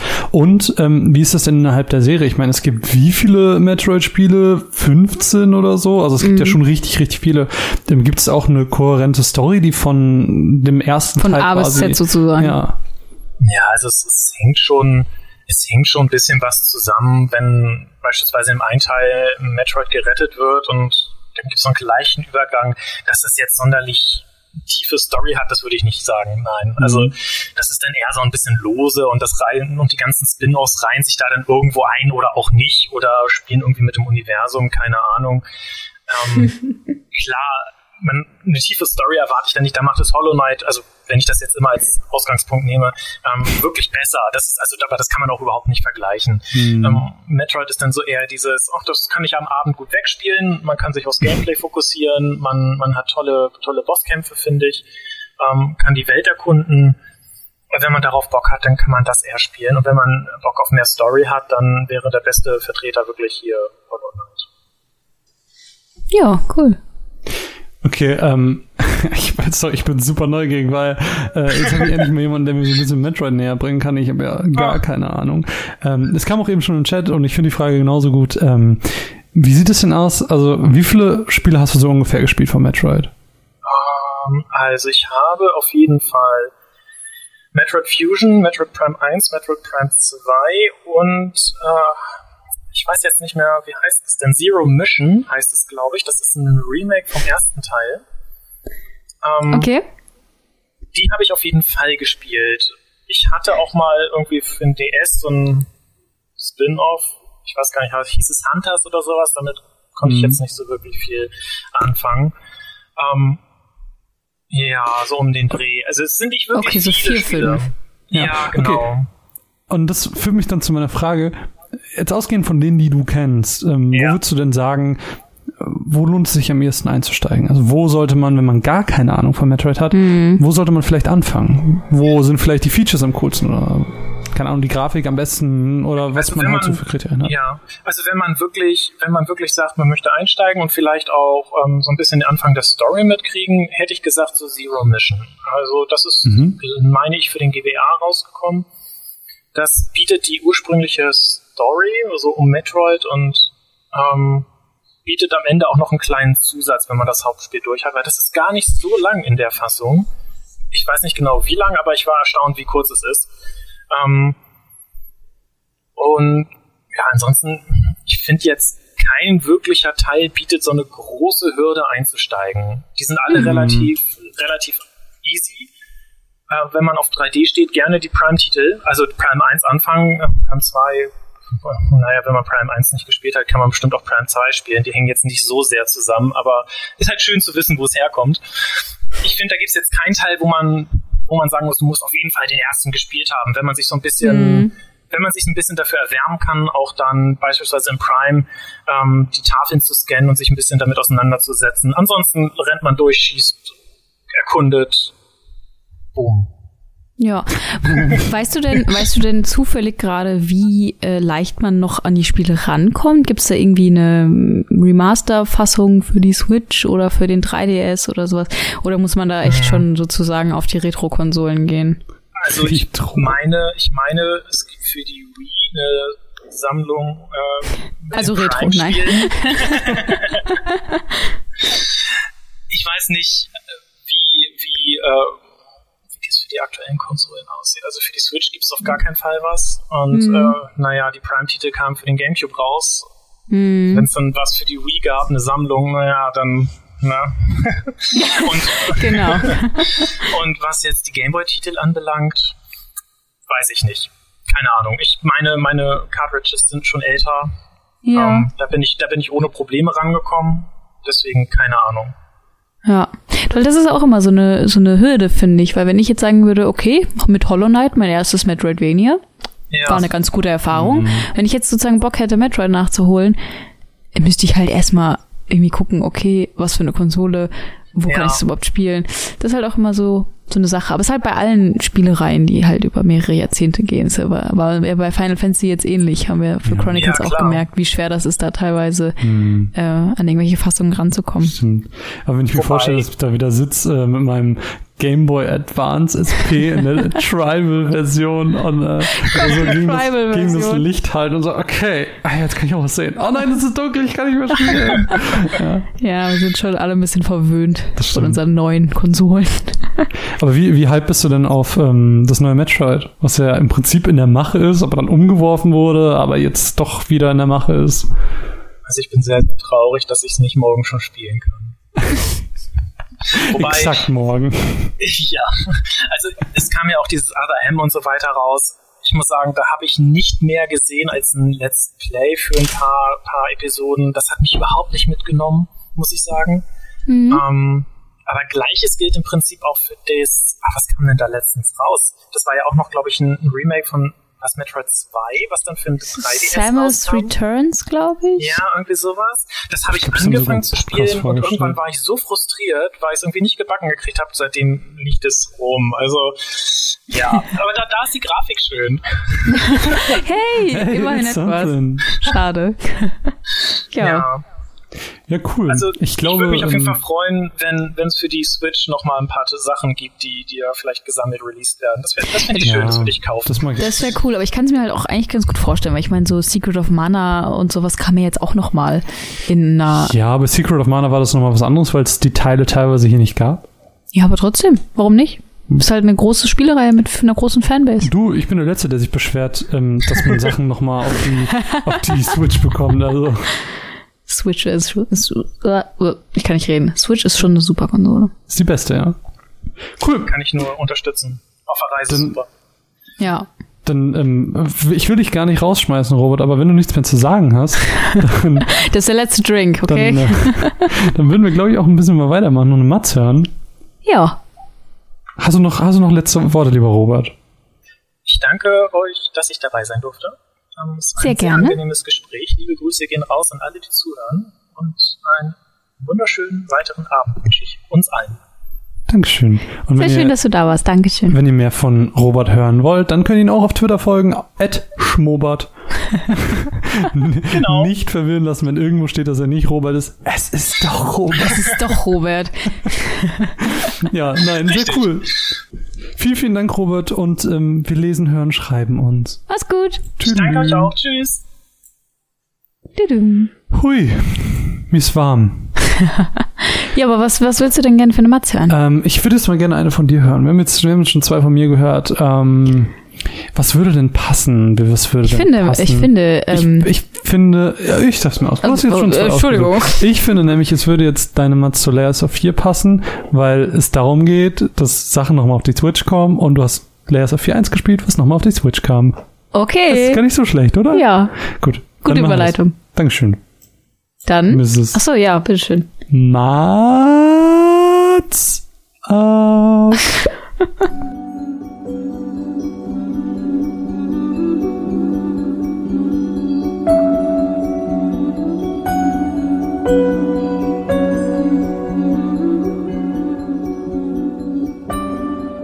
muss sagen, Horrorspiele fand ich schon immer spannend. Es löst den nötigen Nervenkitzel in mir aus und in der Dunkelheit schaue ich vielleicht zweimal hin, ob es nicht doch ein Gesicht war, aber in richtige Panik verfalle ich jetzt nicht wirklich. Das ist für mich die perfekte Attitüde, um an Horrorgames ranzugehen. Aber ich bin auch extrem wählerisch. Ich mag eher den künstlerischen, subtilen Horror, nicht den ich renn mit einer Axt hinter dir her Horror. Und um so eine Spielerei soll es jetzt gehen. Layers of Fear die Spielereihe vom polnischen Indie-Studio Bloober Team sollte seit dem Release des ersten Teils im Februar 2016 zumindest jedem Horrorfan ein Begriff sein. Kürzlich, im Mai diesen Jahres, erschien auch der zweite Teil der Reihe. Und worum es in dieser Spielereihe geht und ob ihr mal reinschauen solltet, ob als Horrorfan oder nicht, darum soll es jetzt gehen. Kurz zusammengefasst, worum geht's? Layers of Fear 1 und 2 erzählen zwei voneinander völlig unabhängige Geschichten.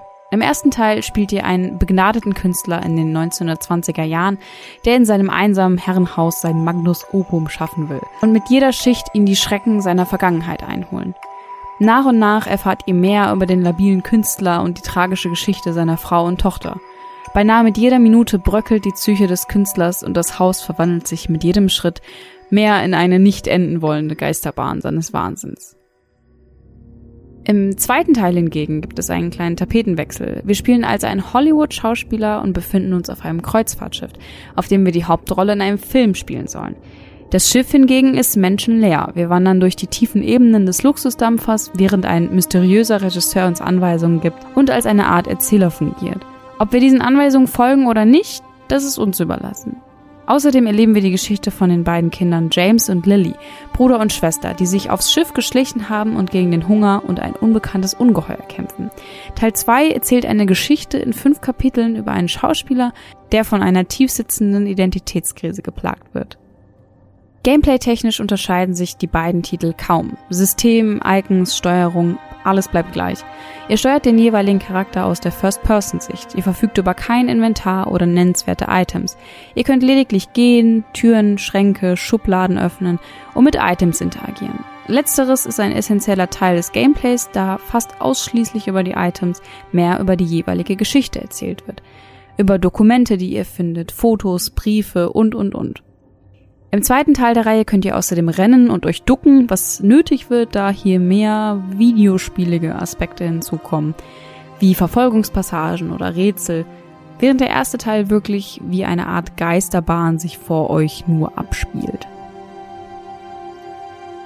So viel zum Gameplay, aber was macht die Spielereihe denn nun so besonders und anders? Etwas, das Layers of 4 besser macht als alle anderen vergleichbaren Spiele, ist, nennen wir es mal, Mindfuck. Nichts fühlt sich sicher an, nichts fühlt sich echt oder berechenbar an. Das Orientierungsgefühl ist sowieso schon längst über Bord geworfen. Und mit jedem Schritt, den ihr geht, verändert sich gefühlt eure Umgebung und es gibt eigentlich kein Zurück mehr. Durch die Tür gelaufen, umgedreht, zack ist die Tür weg. Man beginnt als Spieler einfach an seinem eigenen Verstand zu zweifeln. Es gibt keinen Safe Spot, es gibt keine Speicherpunkte. Es fühlt sich an wie ein immer tiefer werdendes Loch, in das ihr fallt. Buchstäblich immer tiefer in die Ebenen der Angst. Was mir daran besonders gut gefällt, ist, die Spielereihe spielt nicht mit den klassischen Jumpscare-Horror oder dem blutigen Gore-Elementen. Es spielt mit der Erwartungshaltung, der Angst vor der Angst und dem sogenannten Uncanny-Gefühl. Ein weiterer Pluspunkt sind für mich die Thematiken, die angesprochen werden. Sowohl der erste als auch der zweite Teil erzählen Geschichten von Charakteren, die vom psychischen Leiden geplagt werden, oft ausgelöst durch schlimme Ereignisse in der Vergangenheit.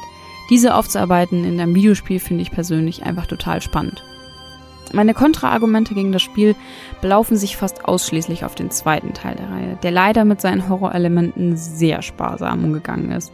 Außerdem nerven hier die Verfolgungspassagen und die Story ist für mich bis heute immer noch nicht ganz klar, da sie teilweise extrem diffus erklärt wird.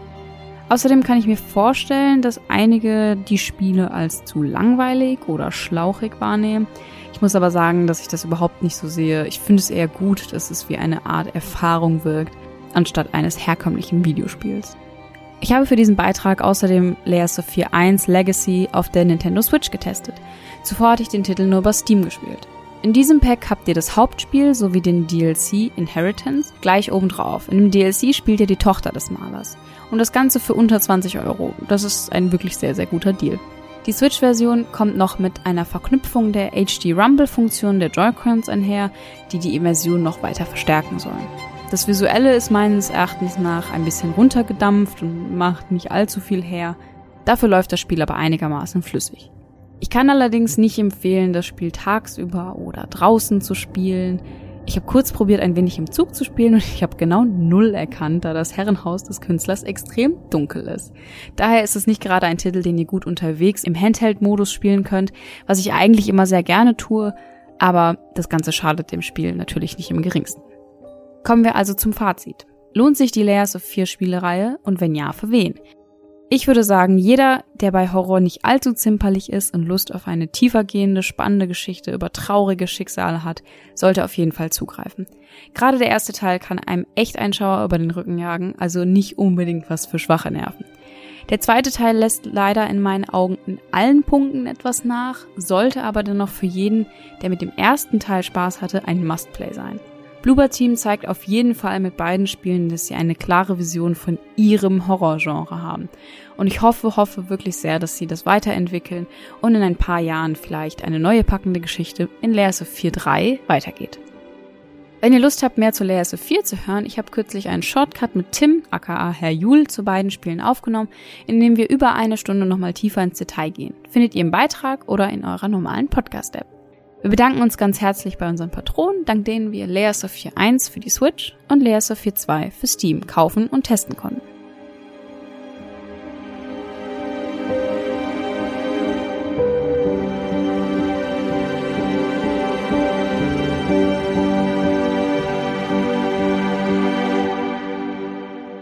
We're back. Und da sind wir wieder. Hallo. Hallöchen. Schön, dass ihr noch da seid.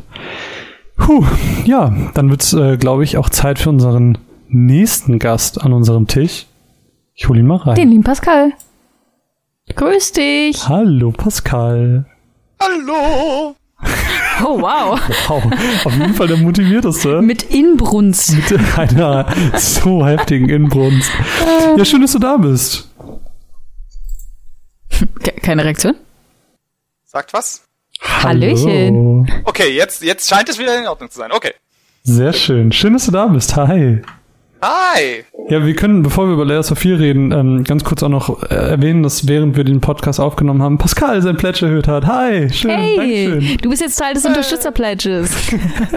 Wir danken auch dir für deine stetige Unterstützung. Jetzt bitte an dieser Stelle einfach den Text vorlesen.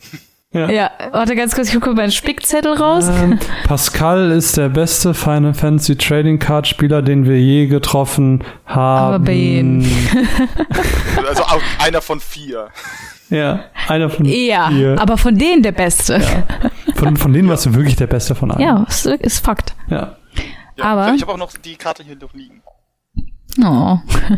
Aber ich möchte ganz kurz ähm, nach meiner Achso, sehr langen Matz zu Layers of 4 1 und 2 möchte ich gerne kurz einmal Marvins Meinung dazu hören und dann auch deine, Pascal. ähm, ja, wir haben schon ganz oft über Layers of Fear geredet. Ich werde es niemals spielen. Ich, ich finde Layers Warum? Ich will das ich so hab, Ich habe gerne. halt Angst davor.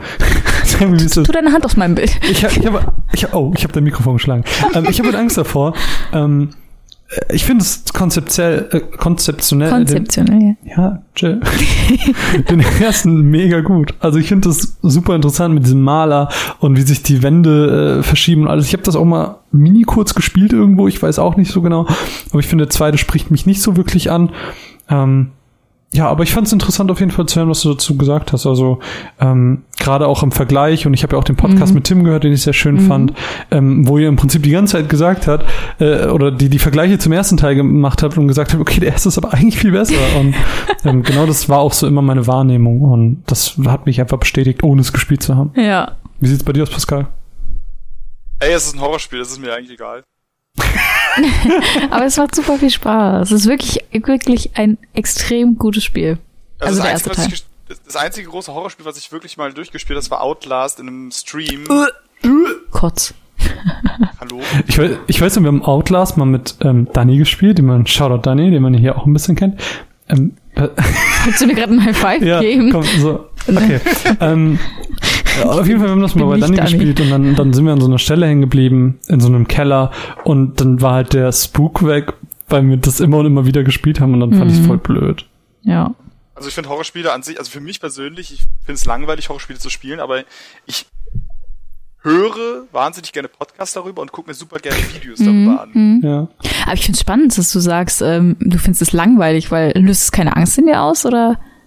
Ähm, jein, also für mich war das bei Outlast und bei Resident Evil auch, dass ähm, ich meistens die Mechaniken im Spiel selbst relativ langweilig finde. Und wenn man Mhm. sich halt mal. Okay. Also ich habe so viel Angst vor dem Spiel, dass ich mir selbst einen Schutzmechanismus bauen muss, indem ich mich reflektiere, okay, was ist das Schlimmste, was dir passieren kann? Dann ist das Schlimmste, was mir passieren kann, dass ich immer wieder sterbe und dann sterbe ich immer wieder, dann bin ich einfach nur frustriert und sage, okay, gut, eigentlich kann ich nur frustriert sein und nehme mir eigentlich selbst den ähm, Du nimmst dir selber den, Den Spaß, Spaß. sozusagen. Ja.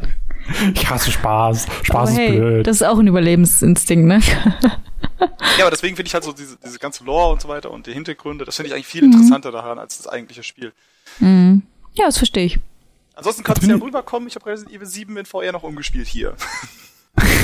Da hätte ich auch noch Bock drauf, muss ich sagen. Resident Evil 7, ja. Aber auch VR? Nee, auf gar keinen Fall. Nee? Nee. Wir haben, haben wir nicht die Demo gespielt oder habe ich Nee. die alleine Du gespielt? hast ja alleine gespielt, ich habe die nochmal Okay. anders gespielt.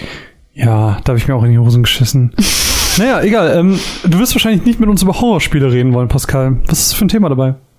Ähm, ja, ich habe ich hab, äh, kein richtiges Thema im Sinne von, dass es ein Wort ähm, beschreiben könnte, deswegen habe ich eine Frage ausformuliert und wir hatten jetzt ja Rhythmusspiele, wir hatten jetzt Metroid. Mhm. Ich würde mal eine These aufstellen und mit euch darüber gerne diskutieren. Okay. Und Oh, ich zwar, bin so ich weiß, ich hatte den Spruch, äh, je mehr Käse, desto weniger Käse. Ja. Nee. Kennst du das nicht? Der ist, Ich bin aber auch der dumm. ist sehr, sehr dumm. Es geht einfach nur, je mehr Käse du hast, desto mehr Ja. Löcher hast du und desto mehr Löcher du hast, desto weniger Käse Desto weniger hast du. Käse. Ergo, je mehr Käse, desto weniger Desto weniger Käse. Ah, okay. Das macht total Sinn. Got it, yo. Und Und ich würde es, ich habe mir das letztens ähm, immer wieder gedacht, dass ich habe mir das aufgeschrieben und damit es äh, das gut ausformulieren kann und ich hoffe, ihr versteht, was ich meine. Okay, ich bin gespannt. Führt die gesteigerte Qualität von Spielen und dem größeren Budget jener zu weniger Ausfall und weniger Midrange-Spielen, also im mittleren Preissegment und steuern wir auf eine Welt zu, wo wir nur noch AAA-Titel und Indies haben? Uh. Das ist eine gute Frage. Ja, das ist wirklich spannend. Ich, ich habe automatisch direkt an den Satz gedacht, den ich vor, glaube ich, ein, zwei Tagen noch zu dir gesagt habe, Marvin. Und zwar, wie krass sehen Indie-Games eigentlich Mm. inzwischen aus? Ja. Also die sehen halt aus wie AAA-Titel vor fünf Jahren. Ja, ich habe aber auch das Problem, also ich, ich glaube, dass aber auch der Begriff Indie Mhm. Mittlerweile immer, benutzt also genau, auch. er wird einfach immer breiter verwendet. Also ist Indie, wenn das nur ein Typ macht oder wenn es drei Leute machen oder ist Indie auch noch, wenn es 20 Leute machen, aber da ist kein Publisher hinter. Ich finde das, also diese, diese Begrifflichkeit verschwimmt irgendwie und ähm, vielleicht ist, ist was, was früher ein A- oder Double-A-Spiel gewesen wäre, jetzt ein Indie. Ja, Ähm, ja. Ich glaube, das hat auch so ein bisschen einfach mit der ähm, Benennung zu tun, diese Entwicklung, also wo du jetzt die These, sage ich mal, rausentwickelt hast, oder? Ja, also ich mir ist jetzt zum Beispiel ein Beispiel ist mir ganz bewusst geworden und zwar ähm, ein Spiel, was theoretisch, also was ist denn die Definition von Indie? Und Indie-Spiel würde ich jetzt sagen, okay, das ist ein Team von Leuten, die selbst ein Spiel entwickeln und das selbst vertreiben. Würde ich eigentlich sagen, das ist ein Indie-Spiel. Könnte man sagen. Ja. oder? Ja, also wenn, Ja. wenn kein, kein Publisher dahinter steht, würde ich sagen, ist es ein Indie. Aber es gibt doch auch Indie-Games, die, wo irgendwie so ein kleinerer Publisher hintersteht, weißt ja, du, was das, ich ist, meine? das ist ja schon wieder. Es ist ja nur, also sagen wir nur, das äh, äh, Indie, das Studio an sich publisht das Spiel, macht alles selbst. Das wäre ein Indie-Studio. Wenn, wenn man es ganz, also ich glaube, der ursprüngliche Begriff ist genau das, ja. Ja. Also wenn, wenn du zum independent Beispiel, ist, weil du ja unabhängig bist. Aber jetzt ist natürlich die Frage, nehmen wir, nehmen wir mal ähm, Hellblade Senua's Sacrifice, ähm, Ninja Theory, ein eigentlich großes und renommiertes Studio, hat das Spiel komplett alleine gemacht, komplett allein rausgebracht, aber trotzdem war es ja eher Double A und man hat nicht so wirklich Indie gesagt, oder? Obwohl es genau das ist. Sie haben Ja. es selber entwickelt, selber rausgebracht, gepublished etc. Der Grund, warum ich das jetzt so ähm, frage, wegen der eigenen, ähm, wegen dem eigenen Rausbringen, ist beispielsweise per Definition, wenn wir das so sagen, machen die alles selbst, alles independent, alles unabhängig, dann ist Destiny 2 von Bungie ein Indie-Spiel. mittlerweile, ja, mittlerweile. Ist es mittlerweile, Also seit- ja. ja, Seit sie nicht mehr bei ähm, Activision sind. Ja. Ja, aber sie machen alles schon. selbst. Es, ist, kommt, Ja. es, es wäre theoretisch dann auch ein Indie-Spiel. Das, ist- es ist Mhm, halt, deswegen mhm. ist mir auch immer so wichtig, dass wenn wir in einem Podcast sind, dass wir Dinge definieren. Weil unter der Definition wäre Stardew Valley zum Beispiel kein Indie-Game, weil sie einen Publisher haben. Mhm. Auch wenn es ein kleiner ist. Ähm, aber der hat sich halt für diese Arbeit damals äh, einen Publisher gesucht. ja, aber er macht es halt komplett alleine. Genau. Und deswegen ist es für mich ein Indie-Game. Genau, und deswegen finde ich, funktioniert diese Definition nicht so richtig, Mhm. weil es ja trotzdem alle Qualifikationen erfüllt, außer diese Publisher-Sache. Mhm. Also ist der Publisher eine, eine, eine Notwendigkeit ähm, für, für das Label Indie oder ist es egal? Also für mich ist irgendwie äh, ausschlaggebend, was für ein Team dahinter steckt, wie groß ist das Team. Wenn da jetzt ein Team von 200 Leuten hintersteckt, ist das für mich kein Indie- Indie-Titel mehr, auch wenn ich alleine rausbringe. 500 oder sowas. Das ist, glaub ich, Ja, dann ist es für mich irgendwie schwierig, als ein Indie-Titel zu bezeichnen. Mhm. Also für mich ist, Aber wann ist, der, wann ist es denn keins mehr? Ist 20 ich Leute kann das noch nicht, Indie? ich kann, ja, ja, schon. Okay. Wäre für mich noch Indie. Es ist halt nur so eine Gefühlssache. Das kannst du jetzt nicht an einer Zahl Ich- festmachen, finde ich. Ich kann, also gefühlt, ähm, ist es, hat es für mich mit Geld zu tun. Also, wo kommt das Geld her? Ist, für mich ist Indie, wenn es irgendwie aus den eigenen Finanzen stammt oder gecrowdfundet ist. Das ist für mich Ja, irgendwie Crowdfunding Indie. ist auch immer so eine Indie-Sache. Ähm, und dann sind wir auch schon wieder bei der Publisher-Sache, wenn. aber, Warte ganz kurz, darf ich? Ja, komm. Dann wäre Shenmue 3 auch ein Indie-Titel. Ist aber nicht, weil wurde auch gecrowdfundet. Wurde Ja, aber da war- da war gecrowdfundet, wurde aber auch von Sony supported. Ja, da Ja. war noch ein Zuschuss oder sowas mit dabei. Also so ganz Genau. cra- allein Genau. Crowdfunded war das, glaube ich. nicht. Ähm, deswegen ähm, äh, finde ich, ist das, und da kommt eben, wie gesagt, dieser Publisher wieder mit rein. Ähm, deswegen ist Stardew Valley für mich ein, ein Indie-Spiel, weil es die Publisher-Services benutzt Mhm. hat, aber nicht Publisher finanziert wurde. Das ist halt der Unterschied, finde ich. Mhm. Ja. Ähm, Aber wie gesagt, meine, wenn- meine ursprüngliche Frage ging ja eher darum, ob dann halt Ja, genau. äh, das immer weiter auseinandergeht, Sorry. weil ich das Gefühl habe, wir haben immer mehr Spiele, die ich jetzt auf der diesjährigen E3 hatte und ich habe selten so wenig äh, Jubel oder Hype gehabt äh, für Spiele, weil da war ich war so, Mhm. okay, okay, okay, okay, okay, alles klar, ja, interessiert mich Mhm. nicht, Multiplayer-Shooter, okay. ja, Final Fantasy VII Remake, cool, was seit 28 Jahren angekündigt ist, äh, mega. so, gefühlt. Ähm, Hm. Und dann habe ich Gefühl, okay, jetzt kommt Devolver Digital und da kommen dann ganz, ganz viele Indies und das ist einfach der ganze Rest. Und ich weiß nicht, ob hier deswegen eine Frage der Definition ist, dass sich das immer weiter aus, ähm, also dass es einfach nur verschwimmt. Oder dass die Spiele halt wirklich anders sind und dann man sagt, okay, wir machen jetzt ein AAA-Spiel und wenn es nicht funktioniert, dann wird es einfach eingestampft. Also Anthem zum Beispiel war ja ein riesen AAA-Titel. Ich weiß halt nicht, ob wir sagen, okay, gut, das haben wir probiert, das hat nicht funktioniert, dann machen wir sowas nicht mehr und das müssen wir in irgendwas anderes gucken, was möglichst gut funktioniert. Ähm, ich glaube, das hat ein bisschen auch was mit Wahrnehmung zu tun. Ich glaube nicht unbedingt, dass das so ist. Ich glaube, es gibt immer noch so die komplette Range. Ähm, ich glaube, es hat ganz viel mit Wahrnehmung zu tun, weil auf der E3 siehst du natürlich nur die Giganten, weil sie die präsentieren wollen. Außer sie haben auch mal kleine Indie-Highlights dabei, weil Indie mittlerweile auch so ein, ich sag mal so ist ein, schon so ein Genre geworden. es ist ne? fast schon so ein Genre geworden und auch so ein Qualitätsmerkmal. Wenn du ein Indie auf der E3 zeigst, dann hat das eine gewisse Qualität. Beispiel Cuphead. So, das ist Mhm. einfach, das hat durch seinen Artstyle einfach so überzeugt und ähm, hat natürlich auch dadurch ganz, ganz viele Fans gewonnen und kriegt ja auch seine Cartoon-Serie, was weird ist. Was aber voll cool ist. Was auch super cool ist, auf jeden Fall. Aber ähm, was anderes nimmst du ja, ich sag mal, in dem Moment nicht wahr. Wenn ich aber jetzt zum Beispiel auf die Gamescom gucke, ich bin jetzt aktuell ähm, neben meinem Umzug und meinem meiner Jobsuche und allem, äh, bin ich auch dabei, die die Gamescom zu planen. Und ähm, da haben wir jetzt auch ganz, ganz viele Termine von Titeln, die ihr wahrscheinlich vorher nie gehört habt, ähm, von denen ihr wahrscheinlich auch sonst nie hören werdet, weil sie einfach nicht die Reichweite haben. Und das ist eben genau das Ding. Ähm, Indie-Titel gibt's so viele, die rauskommen, die man einfach nicht mitbekommt, außer sie sind jetzt wie ein Hollow Knight, ein Celeste oder ein Stardew Valley, die einfach einen immensen Erfolg feiern und dadurch eben ähm, ja so so prominent werden, sag ich mal.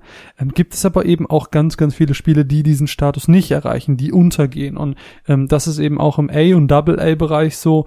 Ähm, da äh, ja gibt's jetzt ganz viele Spiele, die wie gesagt äh, wir jetzt auf der Gamescom uns an, angucken und wo ihr wahrscheinlich dann denkt, okay, von dem Spiel habe ich tatsächlich noch nie gehört und Mhm. mir ging's ja auch so, wenn ich das, wenn ich diese Pressemitteilung nicht gelesen hätte und äh, mir das Spiel angeguckt hätte, hätte ich davon vorher noch nie gehört. Selbst wenn es eine E3-Demo oder einen E3-Teaser oder Trailer oder sonst irgendwas gab, sind das Sachen, die in meiner Wahrnehmung einfach nicht stattgefunden haben und ähm, da muss man, glaube ich, schon viel mehr drin sein. Man muss auch die kleineren Publisher verfolgen, damit man überhaupt mitbekommt, ähm, was in diesem Segment ähm, ja überhaupt so abgeht. Hm.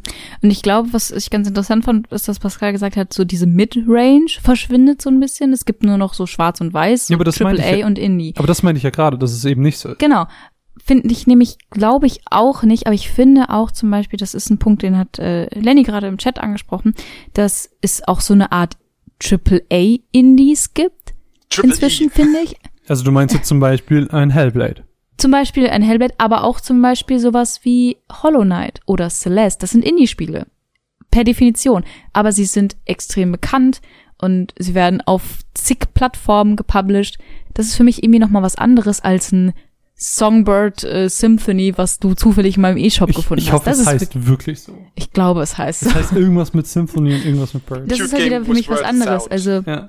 ich finde, es ist irgendwie so, also diese bekannten Indie-Games werden irgendwie immer mehr so zu dieser Mid-Range, weil ich meine, so Spiele wie Hollow Knight, die kriegen halt jetzt auch eine Fortsetzung, die halt voll gehypt wird, teilweise mehr als irgendwelche AAA-Titel, weißt du? Hm. Und ich Also finde halt irgendwie, da ist die Unterscheidung. Also würdest du quasi sagen, die Midrange verschwindet, dafür sind die äh, Indie-Spiele, die beispielsweise von Devolver sind, ähm, werden quasi so in dieses Midrange gehen und ersetzen Ja, das und dann hast du schon. diese, dann hast du quasi die True Indies, wo man halt wirklich Mhm. suchen muss. Oder alles, was Ja. auf dem Steam-Markt erscheint. Ja, aber ich finde halt Indie ist nicht gleich Indie. Das ist das Ding.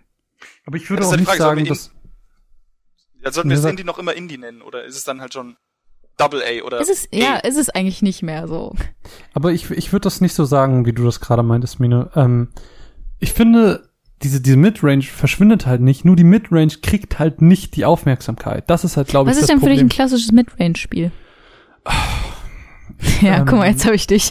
Naja, ein, eins wäre zum Beispiel, ähm, ist jetzt schon ein bisschen älter, weil es jetzt, weil ich letztens diesen Krankheitspodcast angesprochen habe, ähm, Prototype. So diese, es gibt einfach Spiele, die sehen halt nur so semi gut aus, Mhm. aber ähm, funktionieren halt trotzdem für das, was sie sind. Sie haben Oder so ihre Dying Fehler, Light sie wissen, ja, näher, wobei Dying Light ist eigentlich auch schon, geht schon eher Richtung AAA, oder? Echt? Ja, das sieht auch richtig hübsch aus, hat ein richtig starkes System dahinter. ah Ähm, nee, ich habe hab auch nur das, dieses- ähm, ich habe es nur das äh, Battle Royale davon. Es gab gespielt. doch ähm, jetzt auch, letztes Jahr war das, glaube ich, dieses Vampirspiel von Bandai Namco. Wie heißt das denn?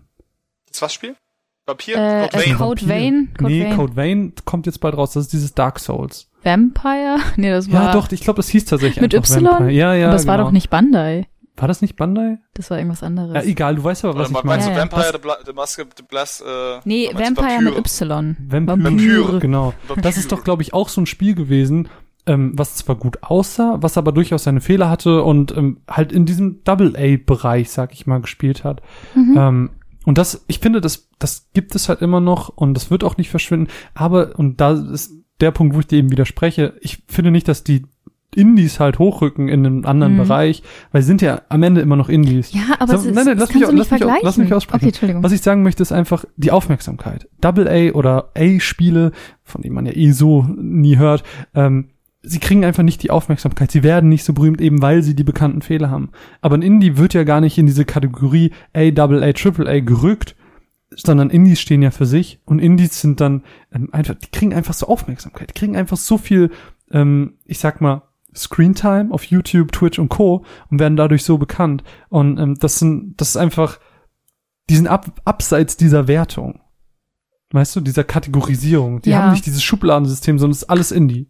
Es Ja. ist Indie oder nicht Und Indie. deswegen, deswegen finde ich, sollte man den Begriff Indie auflösen, weil er nicht mehr gilt. Also weil Ja, also, in, das halt, du kannst nicht mehr diesen Rahmen um alle Indie-Games packen, weißt du? ja, auf jeden Fall. Also Kategorisierung und, und Labeling, wie man so schön sagt, das ist ja alles immer blöd. Ja. Aber ähm, ja, ich finde, ich finde einfach, du kannst nicht sagen, okay, Hollow Knight ist jetzt auf vier Plattformen oder fünf erschienen und ist deswegen kein Indie-Spiel mehr, weil es bleibt ja trotzdem ein Indie-Spiel. Das, das Mhm. ändert ja nichts am Spiel an sich Mhm. und dass das wie viele drei Leute gemacht haben? Ja, ich glaube drei Hauptleute und Ähm, ein paar andere. so das, das ändert ja nichts an dieser Tatsache. Ähm, es hat einfach einen massiven Erfolg. Ähm, ich meine, man kann auch ältere Sachen wie ältere, wie Shovel Knight oder so da, Mhm. da mit rein ähm, packen. Das sind Spiele, die einfach einen Bekanntheitsgrad haben, die einen gewissen Kultstatus erreicht haben und ähm, dadurch einfach nicht in diese Kategorisierung reinpassen, sondern einfach was Ja, ich, hab- ich hab. Ja. ich habe nur einfach das Gefühl, ähm, oftmals ist es okay, dass es nur diese zwei Wege gibt. Dass du nicht sagst, okay, du versuchst Mhm. ein ähm, ambitioniertes Spiel mit beispielsweise einer sehr aufwendigen 3D-Grafik, einer Rendergrafik, sondern du sagst, okay, dann machen wir halt Pixel-Stil oder wir machen äh, so einen selbstgezeichneten Stil, der, sagen wir mal, weniger Mhm. aufwendig, weniger kostenintensiv ist. Ja. Und hoffen, dass das sich möglichst durchsetzt. Ähm, weil alles andere, was es versucht, wo halt diese Kosten viel zu hoch sind, was sich dann im Endeffekt nicht rentiert, ähm, wird halt weggestampft. Und das meine ich mit diesem Wegfall. So Mhm. beispielsweise, jetzt war, Mhm. was war es, Hands of Fate, wo jetzt das Studio geschlossen wurde. Äh, Ja. Thief zum Beispiel, was ähm, mehr oder weniger, also meiner Wahrnehmung auch kein Erfolg war. Dann äh, so ein paar von, also ich weiß nicht, war Dishonored großartig erfolgreich? Es wird zwar immer von äh, sehr, sehr stark beworben, aber Ich glaube, Dishonored hat halt seine Fanbase. Mhm. Weil ist das halt, sind so das die sind Sachen- halt die, die, die Stealth-Spieler, ne? Das, da muss es halt mögen. Ja gut, das war jetzt ein Zufall, das hatte ich jetzt gar nicht so äh, in meinem Kopf dran. Aber zum Beispiel so ein Prey, würdet ihr das sagen, das ist AAA oder das ist eine Double A? Oder, oder irgendwas darunter? Ich, ich würde schon sagen, dass es AAA ist. Ja, also ich ich meine, es ist doch von, von den Arcane Studios, glaube ich, gemacht. Ähm, Bethesda als großer Publisher steht dahinter. Ich würde es schon als AAA-Produktion Mhm. Aber ich, ich verstehe auf jeden Fall schon, was Pascal meint. Also im Sinne von, wenn du als Spiel ähm, mit einer guten Grafik einherkommst und nicht halt mit den ganz großen mithalten kannst, dann bist du halt ganz schnell mal so, ja, das Spiel sieht scheiße aus. Auf jeden Fall. Und also, dann kann ich halt voll gut verstehen, dass halt viele Indie, ähm, Indie-Spiele, na, wie heißt Hersteller? Entwickler, Spieleentwickler, ähm, Entwickler, Spiele. ja klar. Spiele-Podcasterin.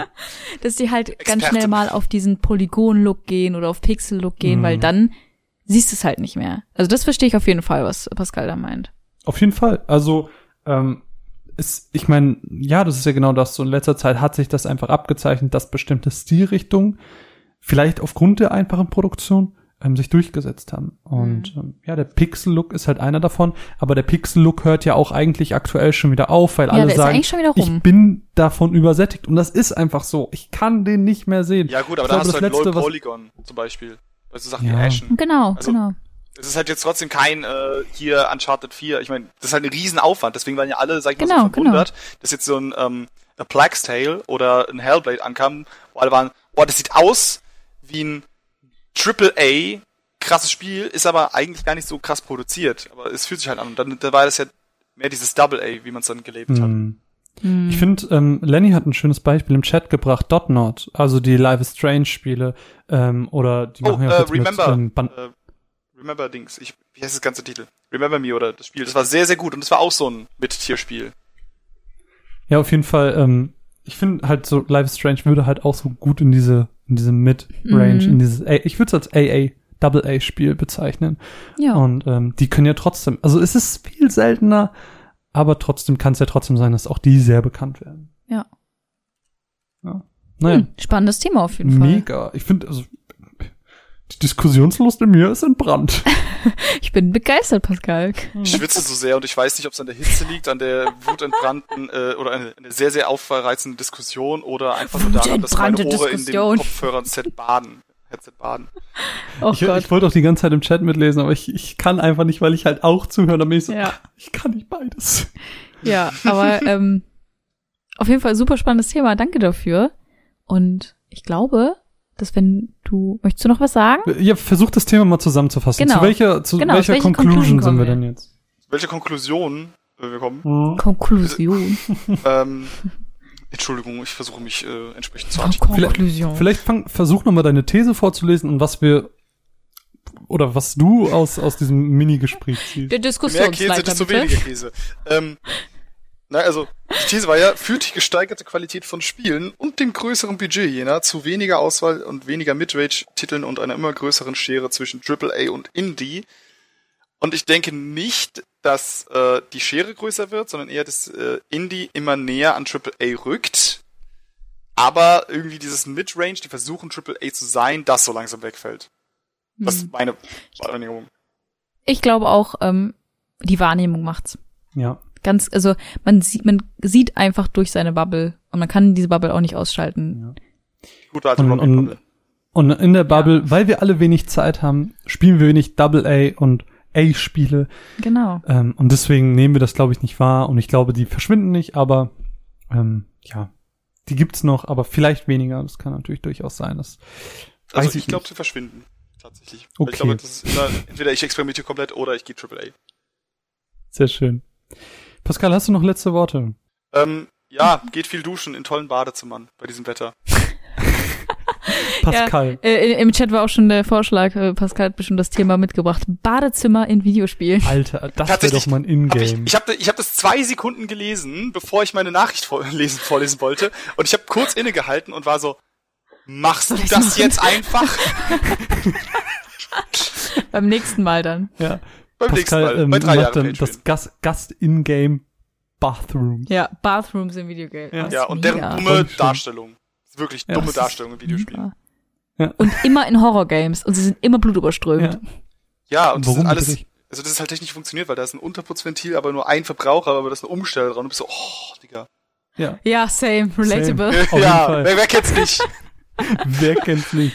Ja, Leute, wenn ihr Pascal gehört habt und denkt, ey, der ist einfach ein guter Typ, und das ist er, ähm, dann könnt ihr ihm gerne auf Twitter folgen, äh, at TerrasKeyblade dort zu finden. Pascal, es war uns eine Ehre. Wir, eine wir sehen uns und hören uns ganz bald wieder. Tatsächlich. gerne. Bis dann. Mach's gut. Tschüss. Tschüss. Das war schön. Das war wirklich, wirklich schön. Ha. Oh, mir ist aber auch jetzt heiß und es liegt nicht nur am Thema. Ja. Jetzt eine Frage, ob ich dich oder Pascal meinte. Ja. Ja, lass uns doch eine Matze hören. Wir haben noch zwei Stück. Ähm, Mhm. Wir haben noch einen Gast, der aber bislang nicht im Discord ist, aber ich glaube im Chat, oder? Ich glaube auch im Chat, ja. Ansonsten, wenn er gleich nicht da ist, müssen wir einfach so weitermachen. Ohne Backup-Plan. Ah, da ist er. Sehr gut. Ähm, Mine, was willst du hören? Ich weiß nicht. Ich glaube, ich würde ganz gerne was zu. Also wir haben noch deine Mats zu Super Mario Maker und meine zu Ich spiele Spiele halt wieder. Dann lass uns deine hören. Dann lass uns meine hören. Ich habe nämlich Spiele wiederholt. Ja, und da habe ich ein kleines Essay zu geschrieben. Und das hören wir uns jetzt an, wenn, wenn die liebe Mine die magischen Worte spricht. Mods ab. Wir hören dieselben Songs, schauen dieselben Filme und spielen dieselben Spiele wieder und wieder und wieder. Für mich trifft es aber ehrlich gesagt nur so ein bisschen beschränkt so. Zwar höre ich Musik extrem lange und oft wiederholt, bei Filmen und Spielen kann ich die Titel aber jeweils eigentlich an zwei Händen abzählen, die ich öfters als einmal am Ende beendet habe. Wir als Menschen lieben das irgendwie. Also Dinge nochmal machen. Aber ist es eigentlich nicht total dumm, ähm, wenn wir auch in derselben Zeit ein komplett neues, tolles Spiel einfach auch spielen könnten? Warum halten wir uns immer und immer wieder mit denselben Titeln auf? Das ist eine Frage, die tatsächlich gar nicht so leicht zu beantworten ist. In Fachkreisen stehen viele Vermutungen im Raum. Vielleicht handelt es sich einfach um Gewohnheiten oder Traditionen. Vielleicht haben wir tief sitzende Ängste, uns auf etwas Neues einzulassen und bleiben lieber bei dem, was wir eh schon kennen. Vielleicht hilft es uns, unseren Fortschritt zu realisieren. Wenn ich in zehn Jahren nochmal Spider-Man spielen sollte und dann an die Zeit in meinem Studium denke, wie sehr ich gestruggelt habe, alles irgendwie zu schaffen und dann realisiere, wo ich dann in dem Zeitpunkt bin, vielleicht hilft es uns wirklich im Leben weiter, wenn wir manchmal zurückgehen. Vielleicht ist es aber auch die Nostalgie. Wenn ich Fliff anwerfe, dann mache ich das bestimmt nicht, weil es das beste MMO der Weltgeschichte ist, sondern weil ich tatsächlich einfach nostalgisch auf diese Tage meiner Jugend zurückblicke, in denen ich sehr allein war und dieses Spiel mir eine Art Heimat geboten hat. Ich kam auf den Gedanken, weil ich in letzter Zeit zwei Titel bzw. drei relativ viel gespielt habe. Vor allem aber Hollow Knight und Diablo 3. Und ich habe ein wenig über die Gründe nachgedacht, warum ich Spiele überhaupt nochmal spiele. Und die sind tatsächlich genauso divers wie die psychologischen Hintergründe, die dieses Verhalten überhaupt hat. Spiele wie Final Fantasy X oder Last of Us spiele ich, weil sie mir einerseits ein positives Gefühl vermitteln, weil ich schöne Zeit mit ihnen verbinde, Nostalgie eben. Gleichzeitig sind mir die Charaktere aber auch einfach wirklich als Person sehr wichtig und ich erzwinge mir somit fast schon Wiedersehen mit diesen Menschen, wenn man so möchte, die mir eben so ans Herz gewachsen sind. Hollow Knight ist da aber ganz anders. Ich verbinde damit frustige Lernmonate, in denen alles wirklich, wirklich schwer war. Äh, das ist ganz klar keine Nostalgie. Durch Hollow Knight beziehe ich aber trotzdem ein positives Gefühl, das ich so noch nie hatte. Das Gefühl, einen Boss zu schaffen, gibt mir Befriedigung und Selbstbewusstsein, etwas zu können. Gerade im zweiten Lauf habe ich viele Bosse viel, viel schneller geschafft als beim ersten Mal. Das hat dieses Gefühl einfach noch weiter verstärkt. Und ganz ehrlich, das hat leicht was von einer Endorphin-Droge für mich. Selbst gilt auch für Diablo 3. Ich habe mir das geholt, weil ich dieses Gefühl von sinnlosem Skill-Geballer haben wollte. Die Zahlen im hohen 5- bis 7-stelligen Bereich geben einfach ein Gefühl von, ich bin hier gerade ein fucking Badass und bietet zumindest hormonell den Eskapismus, den man in dem Moment vielleicht gerade braucht. Neben Diablo und Hollow Knight lässt sich aber auch World of Final Fantasy einreihen in die Titel, die ich aktuell wiederholt habe. Und da ist mir aufgefallen, die Switch schreit tatsächlich danach, dass man Spiele einfach wiederholt. Ich kann nicht genau den Finger drauflegen, ob es die Bequemlichkeit ist, beziehungsweise die Portabilität. Aber wenn ein Spiel, das ich wirklich liebe und mag, auf der Switch re-released wird, dann packt mich das irgendwie nochmal. Ich weiß nicht. Vielleicht, vielleicht sind es alles viele Gründe, warum es sein kann, aber Vielleicht sind es manchmal aber auch einfach nur gute Spiele und deswegen schauen wir dieselben Filme immer wieder, hören dieselben Songs immer wieder oder spielen dieselben Spiele immer wieder. Hi. Und da sind wir wieder. Schön, dass ihr noch da seid, schön, dass ihr noch zuhört, egal ob im Livestream oder auch unterwegs im Podcast. Ja, wir nähern uns langsam dem Ende. Wir haben jetzt gleich unseren letzten Gast Lars bei uns. Ähm, an dieser Stelle aber noch ganz kurz, weil wir heute die Patronen feiern und weil wir live sind, können wir auch live reagieren, wenn was Tolles passiert. Und zwar hat neben Pascal gerade auch der liebe Rico sein Pledge erhöht. Vielen, vielen Dank. Auch du bist jetzt Dankeschön. Teil des Unterstützer-Pledges. Auch du ähm, formst diesen Podcast maßgeblich mit und wir sind dir sehr, sehr, sehr, sehr dankbar für das, was du für uns tust. Ja, Dankeschön. Und auch, ich finde es auch super, dass ihr übrigens alle so zahlreich da seid und so viel schreibt und sowas. Das freut mich voll. Hm. Gut, dann lass uns aber mal unseren Gast reinholen. Ja. Hallo, lieber Lars. Hi. Hallo. Du hörst Hallo. uns, alles funktioniert? Ich, alles funktioniert. Und deine Aufnahme läuft? Meine Aufnahme läuft. Traumhaft schön. Wunderbar. Dann ähm, sag mir noch mal was über meine Mats. Also Spiele noch mal spielen. Wie steht ihr dazu, An- Mine? Mm, äh, Ich, ich liebe das. Ich mache das total gerne. Also ich spiele lieber ein Spiel, was ich kenne und liebe nochmal, anstatt ein Spiel, ein neues Spiel, was noch auf meiner Liste steht. Aber das ist ja genau das, was ich in der Mats angesprochen habe. Ich bin halt ein Gewohnheitstier. So ich, ich, ich mag das einfach. Ich finde es halt voll spannend, was da so hintersteckt, warum man das macht. Ich weiß einfach, dass ich eine gute Zeit damit habe. Und ich weiß einfach, dass ich diese Erfahrung, zum Beispiel mit irgendwie einem Final Fantasy X oder sowas, was ich halt wirklich jetzt schon sehr oft gespielt habe. ich weiß, was passiert. Ich weiß, dass gleich der schwere Boss kommt oder sonst was, aber ich habe trotzdem Spaß dran. Mhm. Und ich weiß nicht, ich liebe das. Also Spiele nochmal spielen, super. Wie sieht's bei dir aus, Lars? Spielst du Spiele häufig nochmal oder lieber ein neues Spiel? Ich würde es gern öfter machen, als ich könnte. ähm, mir, fehl, mir fehlt halt tatsächlich meist also so mal die Spiele, die ich nochmal spielen würde, Mhm. halt tatsächlich solche größeren Spiele sind und dazu fehlt mir dann halt schlichtweg die Zeit. Mhm, verstehe ich. Ja, das verstehe ich auch, weil im Endeffekt, man hat's ja schon mal gespielt und in der Zeit könnte man auch eine neue Erfahrung machen. Ja. Aber ja, ich weiß nicht. Ich bin weird, ich mag das voll. Lars, du hast wahrscheinlich auch uns ein wunderschönes Thema mitgebracht. Du hast schon gesagt, dass du Robert übertrumpfen willst. Wir sind sehr gespannt. Ja, tatsächlich ein, auch ein Diskussionsthema. Und zwar Oh, das habe finde ich ich, super. ich habe mir Gedanken darüber gemacht, warum Spiele es so schwer haben, auf bestehende Hypes quasi aufzuspringen oder selbst tatsächlich im größten Teil, nehmen wir mal Cyberpunk raus, Hypes zu generieren. Wer, wer, während, während sie ähm, in anderer Sicht, also in anderen Medien funktioniert das ja, weil wir haben, äh, wir kriegen eine The Witcher Serie. Wir kriegen eine Cuphead Serie, aber also wir haben jetzt in den letzten acht Jahren zum Beispiel kein größeres Game of Thrones Spiel, obwohl da extremer Hype drum war. Ah, so im Sinne von, ähm, also genau andersrum, wenn, wenn ein Medium zum Spiel wird.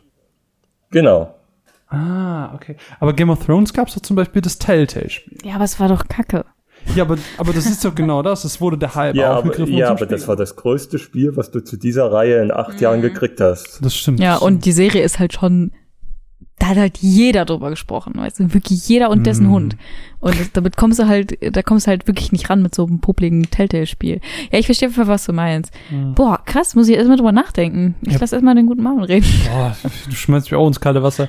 Ähm, ich glaube, das größte Problem, was das angeht, äh, also was das betrifft, ist Geld, Lizenzen. Ähm, es ist billiger, ein Spiel zu produzieren, was ähm, was einfach auf einer neuen IP oder einer bestehenden IP beruht, ähm, weil du dann keine Lizenzkosten dafür zahlen musst.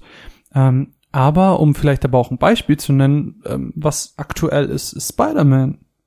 Also Spider-Man, ähm, dieser große Hype, den Spider-Man in Civil War ausgelöst hat, Mhm. äh, also im MCU, ähm, der wurde ja aufgegriffen und es wurde Spider-Man PS4 gemacht, äh, also für die PS4, ähm, wo dann jetzt auch nach und nach, jetzt mit Infinity War, ähm, äh, Endgame und jetzt aber auch Far From Home, eben die Suits zum Beispiel aufgegriffen wurden und ins Spiel integriert wurden. Sodass du schon sagen kannst, dass Spider-Man, auch wenn es seine eigene Geschichte erzählt und nicht die Geschichte eines Films nacherzählt oder eines Comics, ähm, trotzdem ähm, ja eben eben genau das stattfindet. Und ich meine da kann man auch wenn wir gerade bei Spider-Man sind Avengers was jetzt bei Square Enix vorgestellt wurde ganz prominent auf der E3 anschließen. Ich meine ähm, der Avengers Hype oder der Marvel Hype ist so groß wie noch nie.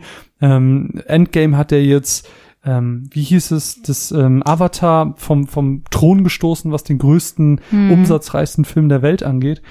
Ähm, und da machen sie jetzt ein Spiel zu und das ist ja nur schlau. Ja, ich Ja, muss aber ja, sagen, mit Superhelden macht man sich aber auch sehr einfach. Auf jeden Fall, weil sie Weil- sehr videospielig sind. Ja, Superhelden funktionieren halt als Film, als Serie, aber halt auch extrem gut als Videospiel. Aber wenn du dir jetzt vorstellst, ein Videospiel zu Suits oder sowas, Ja, das funktioniert das nicht. funktioniert halt Nein, nein. nicht. Aber was wolltest du gerade sagen, Lars? Also, das Avengers-Spiel ist ein gutes Beispiel. Ich frage mich halt nicht, ob das nicht ein paar Jahre zu spät kommt. Mhm. Hm. Ich meine, äh, äh, also allein mit Endgame, das hätte vielleicht vor Endgame rauskommen müssen. Glaube ich nicht, weil ähm, ich glaube, Endgame noch mal viele Leute ins Kino geholt hat, viele Leute zu Fans gemacht hat. Ähm, er wäre nicht der umsatzreichste Film, ähm, wenn da nicht auch neue Leute ins Kino gegangen wären. Ja, aber kannst du dir nicht auch vorstellen, dass jetzt sozusagen der Klimax erreicht ist und es jetzt so abgeflaut ist, dass sich das so anfühlt wie, ja, die, ähm, die, wie heißt das denn nochmal? Etwas melken. Die, die, ja, die.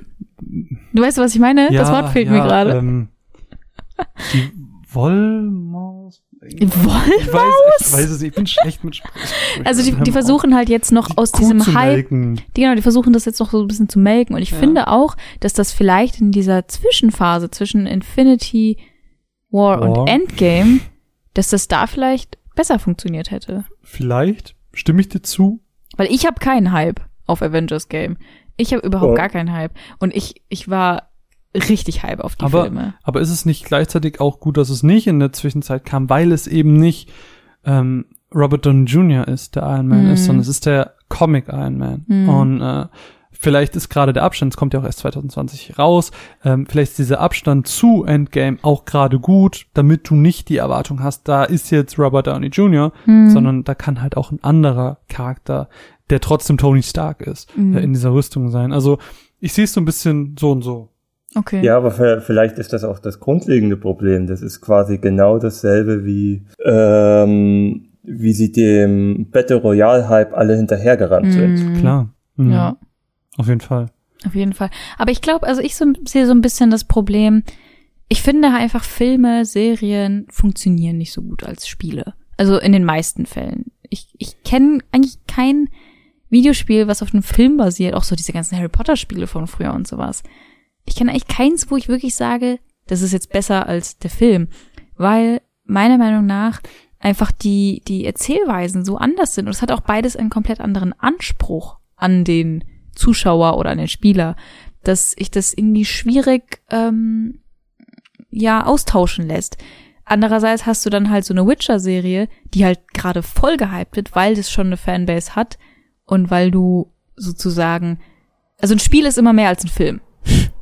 Ja, aber Und du dämpfst es ja in einem Film nur runter und hast dann vielleicht dasselbe Gefühl. Aber wenn du versuchst, einen Film aufzureißen, sozusagen in ein Spiel, dann kommt, geht es halt oft daneben. Einspruch. Ja, gestattet. Du hast, Dankeschön. Ähm, du hast gerade zwei Dinge komplett über, also übereinander geworfen, finde ich. Du sagst zum einen, das Spiel sollte ja den Film nacherzählen, aber das muss ja gar nicht der Anspruch sein. Mhm. Und du sagst halt im nächsten Teil bringst du die Witcher-Serie, aber die Witcher-Serie bringt ja gar nicht das aus dem Spiel, sondern eine Geschichte aus dem Buch, die man aus, aus dem Spiel gar nicht kennt, so. Das heißt, du okay, hast das wusste ich zum Beispiel gar nicht. Okay. Dann ähm, hast du halt im Prinzip gerade unwissentlich zwei Dinge verglichen, die sich nicht vergleichen lassen. Denn ich möchte, ich möchte ein, ein wirklich gutes Filmbeispiel bringen, ähm, das hervorragende Spiele äh, zum Vorschein gebracht, und zwar ist es Herr der Ringe. Ich finde, Herr der Ringe Mhm. hat so tolle Videospiele ähm, zum Vorschein gebracht. Zum einen haben wir da die unfassbar von mir geliebte Schlacht um Mittelerde-Reihe, ähm, zwei besser als eins, ähm, die wirklich, wirklich gut war, die ich sehr viel gespielt habe, die, ich, die mein Bruder viel gespielt hat, äh, die aber auch ich mit Freunden einfach sehr, sehr viel gespielt habe. Also die, die war einfach wirklich gut, die war, das war halt, ja, es war ein Strategiespiel, so muss man mögen. Aber ähm, für das, was es war, war es wirklich exzellent. Und ähm, gleichzeitig habe ich aber auch so äh, Herr der Ringe, die zwei Türme, das war halt im Prinzip nacherzählt. Ähm, auf der PS2 war das damals, habe ich mir auf dem Flohmarkt gekauft. War auch ein wirklich gutes Spiel. Hatte, glaube ich, auch ein Koop. Oder es gab auf jeden Fall ein Herr der Ringe-Spiel, das auch Koop hatte. Das war cool. Ähm, ich ich finde an sich das MMO Herr der Ringe Online auch nicht schlecht. Aber ähm, das hat natürlich mit seiner Umstellung auf Free-to-Play viele Hindernisse bekommen, das, wo man sagen würde, mh, vielleicht doch nicht so gut. aber nach wie vor ähm, fand ich das trotzdem vom Setting her, ähm, war das eine gute Sache und ähm, wurde auch, also hat mir bis zu dem Zeitpunkt, wo ich dann bezahlen musste, auch wirklich viel Spaß gemacht. Und bevor du einhakst, ähm, ein. du, du wirktest gerade so, weil du dich schon so nach vorne gelehnt hast. ähm, eine Sache, was ich noch sagen wollte, was dieses ganze Franchise-Ding und Film zu Serie, äh, beziehungsweise Film oder Serie zu Spiel angeht, ähm, das Setting macht's aus. Das hatten wir gerade bei Superhelden, das haben wir aber auch jetzt mit Herr der Ringe. Das Fantasy-Setting eignet sich halt auch sehr gut, weil es sehr videospielig ist und wir es daher von vielen RPGs einfach kennen. Mhm. Ähm, das Setting macht's aus. Du kannst ein Suits, was du gerade angesprochen hast, natürlich nicht ähm, zum, zum Videospiel machen, weil es sich nicht eignet, weil es keine Elemente hat, die für ein Videospiel funktionieren. Das heißt, du kannst im Prinzip nur Serien und Filme zu Videospielen machen, die auch irgendwas hergeben. Deswegen funktionieren Anime auch immer so gut, finde ich, als Videospiele, weil sie das vom Setting her hergeben, zumindest die schonen Sachen. Mhm. Wenn wir jetzt mal auf One Punch Man kommt jetzt, wir haben ein My Hero Academia Spiel bekommen, es kommt noch mal ein Dragon Ball Spiel, was ja schon uralt ist, Naruto, One Piece etc. pp. Äh, die Liste lässt sich ewig fortführen. Ähm, das, das zeigt ja genau das. Mhm. Und Anime sind ja auch nur Serien. Und da funktioniert's ja sehr, sehr gut. Wobei die Spielequalität an sich, da lässt sich Ich- drüber streiten. Das ist wirklich, da ist der Haken, aber da wird viel umgesetzt. Und jetzt habe ich sehr viel geredet, es tut mir leid, Lars. Red gerne. Alles gut. Aber gerade bei dem Herr der Ringe-Thema ist es halt auch, dass, ähm, dass, dass da extreme Flaute herrscht und das, obwohl ja eine neue Serie angekündigt ist. Ja, aber Herr der Äh, Ringe ist also, als, als also Franchise es, wirkt, auch es wirkt auch nicht so, als würde sich jetzt jemand nach dem letzten Herr der Ringe debakeln, nämlich die beiden Warner Bros. Spieler, die ich, die vom Spielsystem gut finde, aber von der Geschichte einfach scheußlich, ähm, wirklich noch jemand an diese Lizenz trauen. Stimmt, aber trotzdem ähm, musst du natürlich auch Einflüsse sehen. Ne? Also wenn wir jetzt mal auf die letzte E3 gucken, da wurde ja in Zusammenarbeit mit George R. R. Martin ähm, und Bandai Namco Elden Ring angekündigt, das zwar nicht auf der Herr der Ringe Lizenz basiert, wer sich aber zwei, dreimal schon mal mit ihm auseinandergesetzt hat, weiß, dass er ein sehr großer Herr der Ringe Fan ist und was man bisher so an Teaser-Material gesehen hatte, das wirkte halt auch sehr Herr der Ringe inspiriert. Also selbst wenn es nicht die direkte Lizenz ist, kann man bestimmten Titeln einfach nicht abschreiben, dass sie schon davon Mhm. ja eben inspiriert sind. Dass sie auch davon profitieren, dass Genau. es eine große Herr der Ringe-Community gibt. Ja. Und wenn dann ein Spiel um die Ecke kommt, das ja Herr der Ringig ist, dann ist da natürlich schon mal eine große Fanbase dahinter. Ja, das geht halt genau in diese Richtung wieder. Aber hast du noch irgendwelche Spiele, wo du jetzt sagst, boah, ähm, das fand ich richtig gut oder ich hätte mir gewünscht, dass zu dieser Serie oder zu diesem Film irgendwie ein Spiel kommt? Außer Herr der Ringe. Ja, Ich hasse alles aus Herr der Ringe. Also Naja, ich bleib ja naja, nach wie ich- vor bei Sailor Moon. Da fände ich ein Spiel allerdings schwierig. Ich fänd's total Aus, geil. au- aus heutiger Sicht fände ich das schwierig. Ich fänd's super. Ähm, ja, ich finde halt, bei dem neuen Star Wars Ding müsste man mal schauen, was das wird. Auch da finde ich, dass hypemäßig die ziemlich flach liegt. Star Trek liegt ziemlich flach, obwohl sie da jetzt mehr machen wollen. Aber, aber bei Star Trek ist ja vor ein paar Jahren erst noch ein VR-Spiel bei Ubisoft rausgekommen. Echt jetzt? Ja, Mhm. Krass. Aber hat man auch nicht wirklich was zugehört, oder? Ich ja, aber, damals da, ja, ja, aber gefühlt hat Ubisoft das auch wieder schnell ad acta gelegt, was neue Inhalte angeht. Weiß ich ehrlich gesagt. Ich habe das nicht verfolgt, weil ich ja überhaupt nicht im, im VR-Thema drin bin. Aber ja, aber das, das widerlegt ja schon wieder. Weißt du, es, es passiert schon was. Ich glaube, es passiert schon was. Die, die Spiele haben, glaube ich, oft nur nicht eine so hohe Qualität, dass sie lange erhalten bleiben oder dass sie lange im Gespräch bleiben. Ähm, aber heutzutage ist, glaube ich, auch alles einfach sehr schnelllebig, dass Mhm. generell viel schnell untergeht. Ich meine, ähm, wo wir gerade bei Ubisoft waren, erinnere ich mich auch an so ein ähm, Eagle Flight hieß es, glaube ich, auch so ein VR-Spiel, was super cool aussah, was für mich irgendwie viel Potenzial hatte, aber ich habe nicht mal den Release davon, glaube ich, aktiv mitbekommen und das finde ich halt so ganz schade, dass da ähm, dass heutzutage einfach dass dieser Wechsel so schnell ist. Es kommen jeden Monat so viele Blockbuster raus, die kannst du eigentlich gar Ja. nicht spielen. Ich meine, ähm, nächsten März Final Fantasy, Cyberpunk, what? Wann sollen wir das spielen? Und dann Ja. kommt auch noch direkt Watch Dogs Legions. Und das ist eigentlich eine gute Repräsentation dafür, was so auf dem Markt passiert und wie schnelllebig Genau. der Markt auch ist. Und ich finde auch, dann kommt man ganz gut auf die Ursprungsaussage von Lars zurück. Es ist halt einfach unglaublich schwierig, einen Hype aufzubauen, Ja. weil alles so schnell geht. ja. Weil, ich meine, Cyberpunk ist wirklich eine Ausnahme, weil die irgendwie seit Monaten, ich weiß nicht, wie sie das machen und ich verstehe auch gar nicht, warum das Spiel so gehypt wird. Es ist, Ähm, es ist das Äh, Studio. äh, äh, äh, ich glaube, es ist das Studio und das ist halt auch, weil sie halt so wenig zeigen. Ja, es machen vielleicht so ein kleines Mysterium draus. Das ist vielleicht gar nicht mal so, gar nicht mal so blöd. Ja, Ja. aber es ist halt, also da würde ich dir auf jeden Fall zustimmen. Es ist echt schwer, heutzutage noch wirklich Hype aufzubauen. Und manchmal kommt es auch aus dem Nichts. Wenn du da so einen Indie-Titel hast wie Hollow Knight, der jetzt seine Fortsetzung bekommt, wird auch übelst gehypt. Aber Aber ist halt auch eher so ein Zufall, weißt ich du? finde tatsächlich, es wird fairnessmäßig, obwohl Hollow Knight so ein immenser Erfolg war, relativ wenig über Silksong geredet. Vielleicht, also, vielleicht setze ich mich auch gerade ein bisschen sehr viel damit Ja. auseinander. Ja, ja, ja, ja, aber das war doch schon immer so. Ich meine auch, Mhm. ähm, auch ein Minecraft wurde ja nie sonderlich beachtet. Hm. Obwohl es ein totaler Hype-Titel war, aber niemand hat, niemand hat es quasi kommen sehen und Ja. als der Hype da war, hatte auch anfangs niemand davon berichten wollen. Ja. Hm. Also man weiß nie, wann der nächste Hype um die Ecke geschlichen kommt. Ja. Man kann es auf jeden Fall nicht erzwingen. Ich glaube halt, Hype hat auch ganz, ganz viel, und das hört sich super dumm an, mit Twitch zu tun. Ja, es ist wirklich so. Hat man ja in Fortnite gesehen. Ja, genau. Ähm, wenn, wenn das viel gespielt wird und dann eben auch in diesen Rankings hochgeht, dann das hat so ein Ausmaß darauf, ob Hype für ein Spiel Mhm. aufgebaut wird, weil wenn es viel gestreamt wird, wird viel darüber berichtet bei Kotaku und Polygon und wie sie alle heißen. Mhm. Ähm, und dann lesen es mehr Leute, dann bekommen mehr Leute davon mit, es spielen mehr Leute und es ist halt so ein Snowball-Effekt. Klar, die Leute springen halt, also die Streamer springen halt auch auf das Spiel drauf, Klar. weil die sich halt denken, oh cool, dann denkt sich jemand, oh, ich will die und die Person Fortnite spielen sehen. Ja. Also das ist wirklich, wie du schon sagst, ein Snowball-Effekt. Und dann, wenn die Streamer erstmal damit angefangen haben, dass eine gewisse Popularität hat, fangen auch die YouTuber damit an. Und Richtig. Und, und- dann ist der Peak erreicht und dann geht's nur noch bergab. Ja, bestes Beispiel dafür ist halt äh, Apex Legends. So, Ja. Das hat ja irrsinnig mit diesem Shadow Drop angefangen. Das haben so viele Leute gespielt. Mhm. Und innerhalb von wenigen Monaten hat sich das auf so eine verhältnismäßig niedrige Baseline ja, reduziert. ja, Das ist genau das. Ähm, das stimmt. ein, ein Hype zu generieren, ich will nicht sagen, ist leicht, aber ähm, ich sag Mhm. mal so, ein Hype zu generieren ist nicht lang von Dauer. Ich glaube, so kann man das sagen. Es ist, die Kunst ist daran, es zu halten, sozusagen. Genau.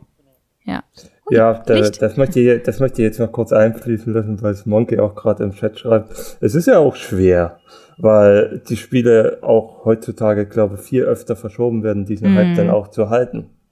Das Ja. stimmt. Das stimmt allerdings. Ich meine, gerade sowas wie Animal Crossing, ne? Wurde jetzt auch übelst gehypt und dann kam die große Enttäuschung, okay, es wird jetzt verschoben. Da sind die Leute halt erstmal abgefuckt, ne? Hm. Ja. Und bei so alten Hype-Spielen, also ich kann mich zum Beispiel an Pokémon-Hypes erinnern. Ähm, ich finde jetzt das neue Pokémon nicht gehypt. Nee, ich auch Nee, nicht. ich finde ich auch nicht. Also, Nee, gar nicht. Vielleicht ist es da auch irgendwie so eine Art Gewohnheit geworden. Ich erinnere mich auch noch an Zeiten, wo Assassin's Creed jedes Jahr unglaublich gehypt wurde. Und dann kam halt Black Flag und dann ging es nur noch bergab. Stimmt. Ja. Ja, ja, Ja, der. Hype. Der Hype. Ähm, dann lass uns doch vielleicht abschließen. Lass mich dich was fragen, lieber Lars. Ähm, was ist denn das letzte Spiel, auf das du gehypt warst? Und was ist das nächste Spiel, auf das du hyped bist? total schwierig. Das letzte Spiel, auf das ich wirklich gehypt war, es war tatsächlich, lass mich kurz überlegen, The Division 2. Oh, okay. Und es hat mich schwer enttäuscht. Oh, das ist das Schlimmste. Ja. Stell dir mal vor, Final Fantasy VII Remake wird schlecht. Oh Gott, ich glaube, mein armes Herz hält das nicht aus. Was ist denn das, Das letzte Spiel, was du, worauf du gehypt warst, Marvin? Ich weiß es auf jeden Fall. Bei mir war es Kingdom Hearts 3. Ja, ich glaube, bei mir war es auch Kingdom Hearts. Ja. Ich glaube, sage ich jetzt einfach mal so. Und was ist das nächste, auf das du gehypt bist? Ich meine, Das E3 ist jetzt rum. Also das nächste, ich nenne jetzt mal zwei, weil ich mich so schwer entscheiden kann, Klar. ist tatsächlich das Final Fantasy Remake Yay. und eben, Entscheidung. und eben tatsächlich dieses Star Wars Jedi Fallen Order, weil es halt so gut aussieht. Mhm. Ja, das stimmt. Ähm, bei dir, Mine, wahrscheinlich Final Fantasy. Ja, ist Final Fantasy VII Remake, sorry. Aber auch Silksong, falls noch dies Jahr rauskommt. Nee, kommt ja nicht. Ja, ich hoffe. Ja, kommt aber nicht. Es gibt ja noch kein Release-Date, kannst du es mir nicht garantieren? Äh, doch, es wurde 2020 gesagt. Echt? Hm. Oh Gott, warum? Am Ende kommt's im März und dann heul ich. Ja, auf jeden Fall Final Fantasy VII Remake, aber ich glaube, das sollte niemanden ähm, Überraschend. überraschen. Nee, bei mir auch. Ja, cool. Lieber Lars, Danke für das schöne Thema. hast du noch abschließende Worte? Äh, ich hoffe, es wird bald kälter. Morgen, Das morgen ist- ist, geschafft. Ja, ich, ich hoffe auch. Ich hoffe auch. Wenn ihr Lars jetzt gehört habt und denkt, boah, Lars, sympathischer Dude, von dem will ich mehr lesen, den findet ihr auf Twitter unter @radarnews. Redane? Redane? Nein, aber es ist, das ist tatsächlich der Twitch-Username, hat aber Ach, auch schon im Chat geschrieben. Ah. Er hatte mir im Vertrauen gesagt, dass sein Twitter-Account ein bisschen ähm, Der ist auf Eis tot. gelegt war. Der, ist tot. Okay. Dann ist es der Twitch-Account. Genau. Falls du mal streamst. Du streamst ab und zu, glaube ich, oder? Ab und zu. Mein Ja, guck Twitch-Account mal. ist zwar auch halb tot, aber er ist Vielleicht hast du jetzt einen Grund, ihn nur wieder halb. zu beleben. Ja. Dann ähm, könnt ihr ihm da gerne folgen. Ähm, auch hier, lieber Lars. Danke für deine Unterstützung. Danke, dass du hier warst. Es war sehr, sehr Danke. schön. Es war ein sehr cooles Thema. Es hat sehr viel Spaß gemacht. Ja, finde ich auch. Danke. Dann. Mhm. Tschüssi. Tschüss. Puh. Puh, ist echt warm. Es ist wirklich warm und vor allem, wenn man die ganze Zeit unterm Schreibtisch sitzt mit dem, mit dem PC, der noch die ganze Hitze an die Beine macht und ich bin, Oh, ich bin nur Wasser unterhalb äh, dieses Screens. Ja, lass uns doch die letzte Matz hören und dann ähm, ein bisschen abschließend schnacken. Ja, würde ich auch Ich sagen. weiß gar nicht, worüber wir am Ende noch reden wollen. ich auch nicht. Haben uns gar nicht überlegt. Egal. Das wird schon. Jetzt haben wir sechs Minuten Zeit, um uns das zu überlegen. Sechs Minuten, das hast du aber. Puh. Ich glaube schon. Okay, was fehlt denn jetzt noch für eine Matz? Der Super Mario Maker 2. Der Super Mario Maker, natürlich. Ich freue mich schon. Äh, dann lass uns die Matz mal hören und ich sage die magischen Worte ma ma ma ma ma ma ma ma ma ma oh Gott, du bist so cringe. ab.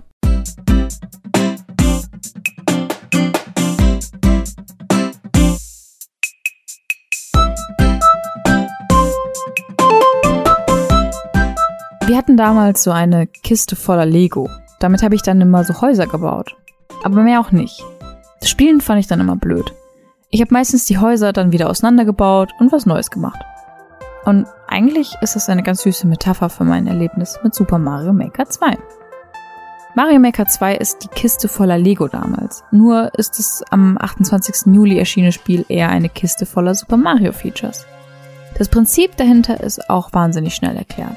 Und zwar bauen und spielen. Lasst uns also zuerst über das Spielen reden, weil das kennen wir alle.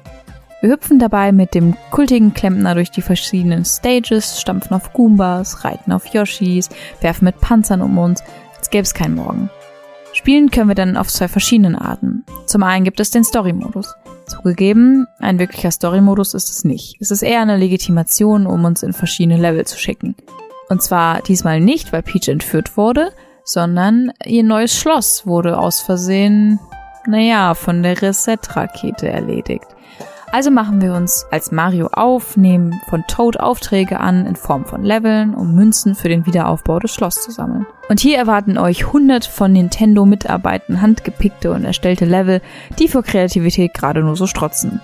Ganz smart führen die ersten Level, ohne dass ihr es vermutlich merkt, auch daran, welche Möglichkeiten euch in Mario Maker 2 überhaupt zur Verfügung stehen. Learning by doing. Unterbewusst quasi.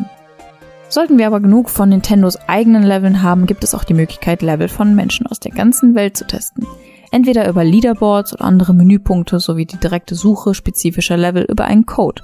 Könnt ihr schauen, wie kreativ die Fans selbst sind. Und ich sag's euch mal so, die sind alle verdammt gut. Viel besser, als ich es vermutlich jemals sein werde. Schön ist vor allem die Möglichkeit, eine Suche nach verschiedenen Kriterien wie Tags oder dem Schwierigkeitsgrad zu filtern. Das hilft, dass jeder für sich das passende Level findet.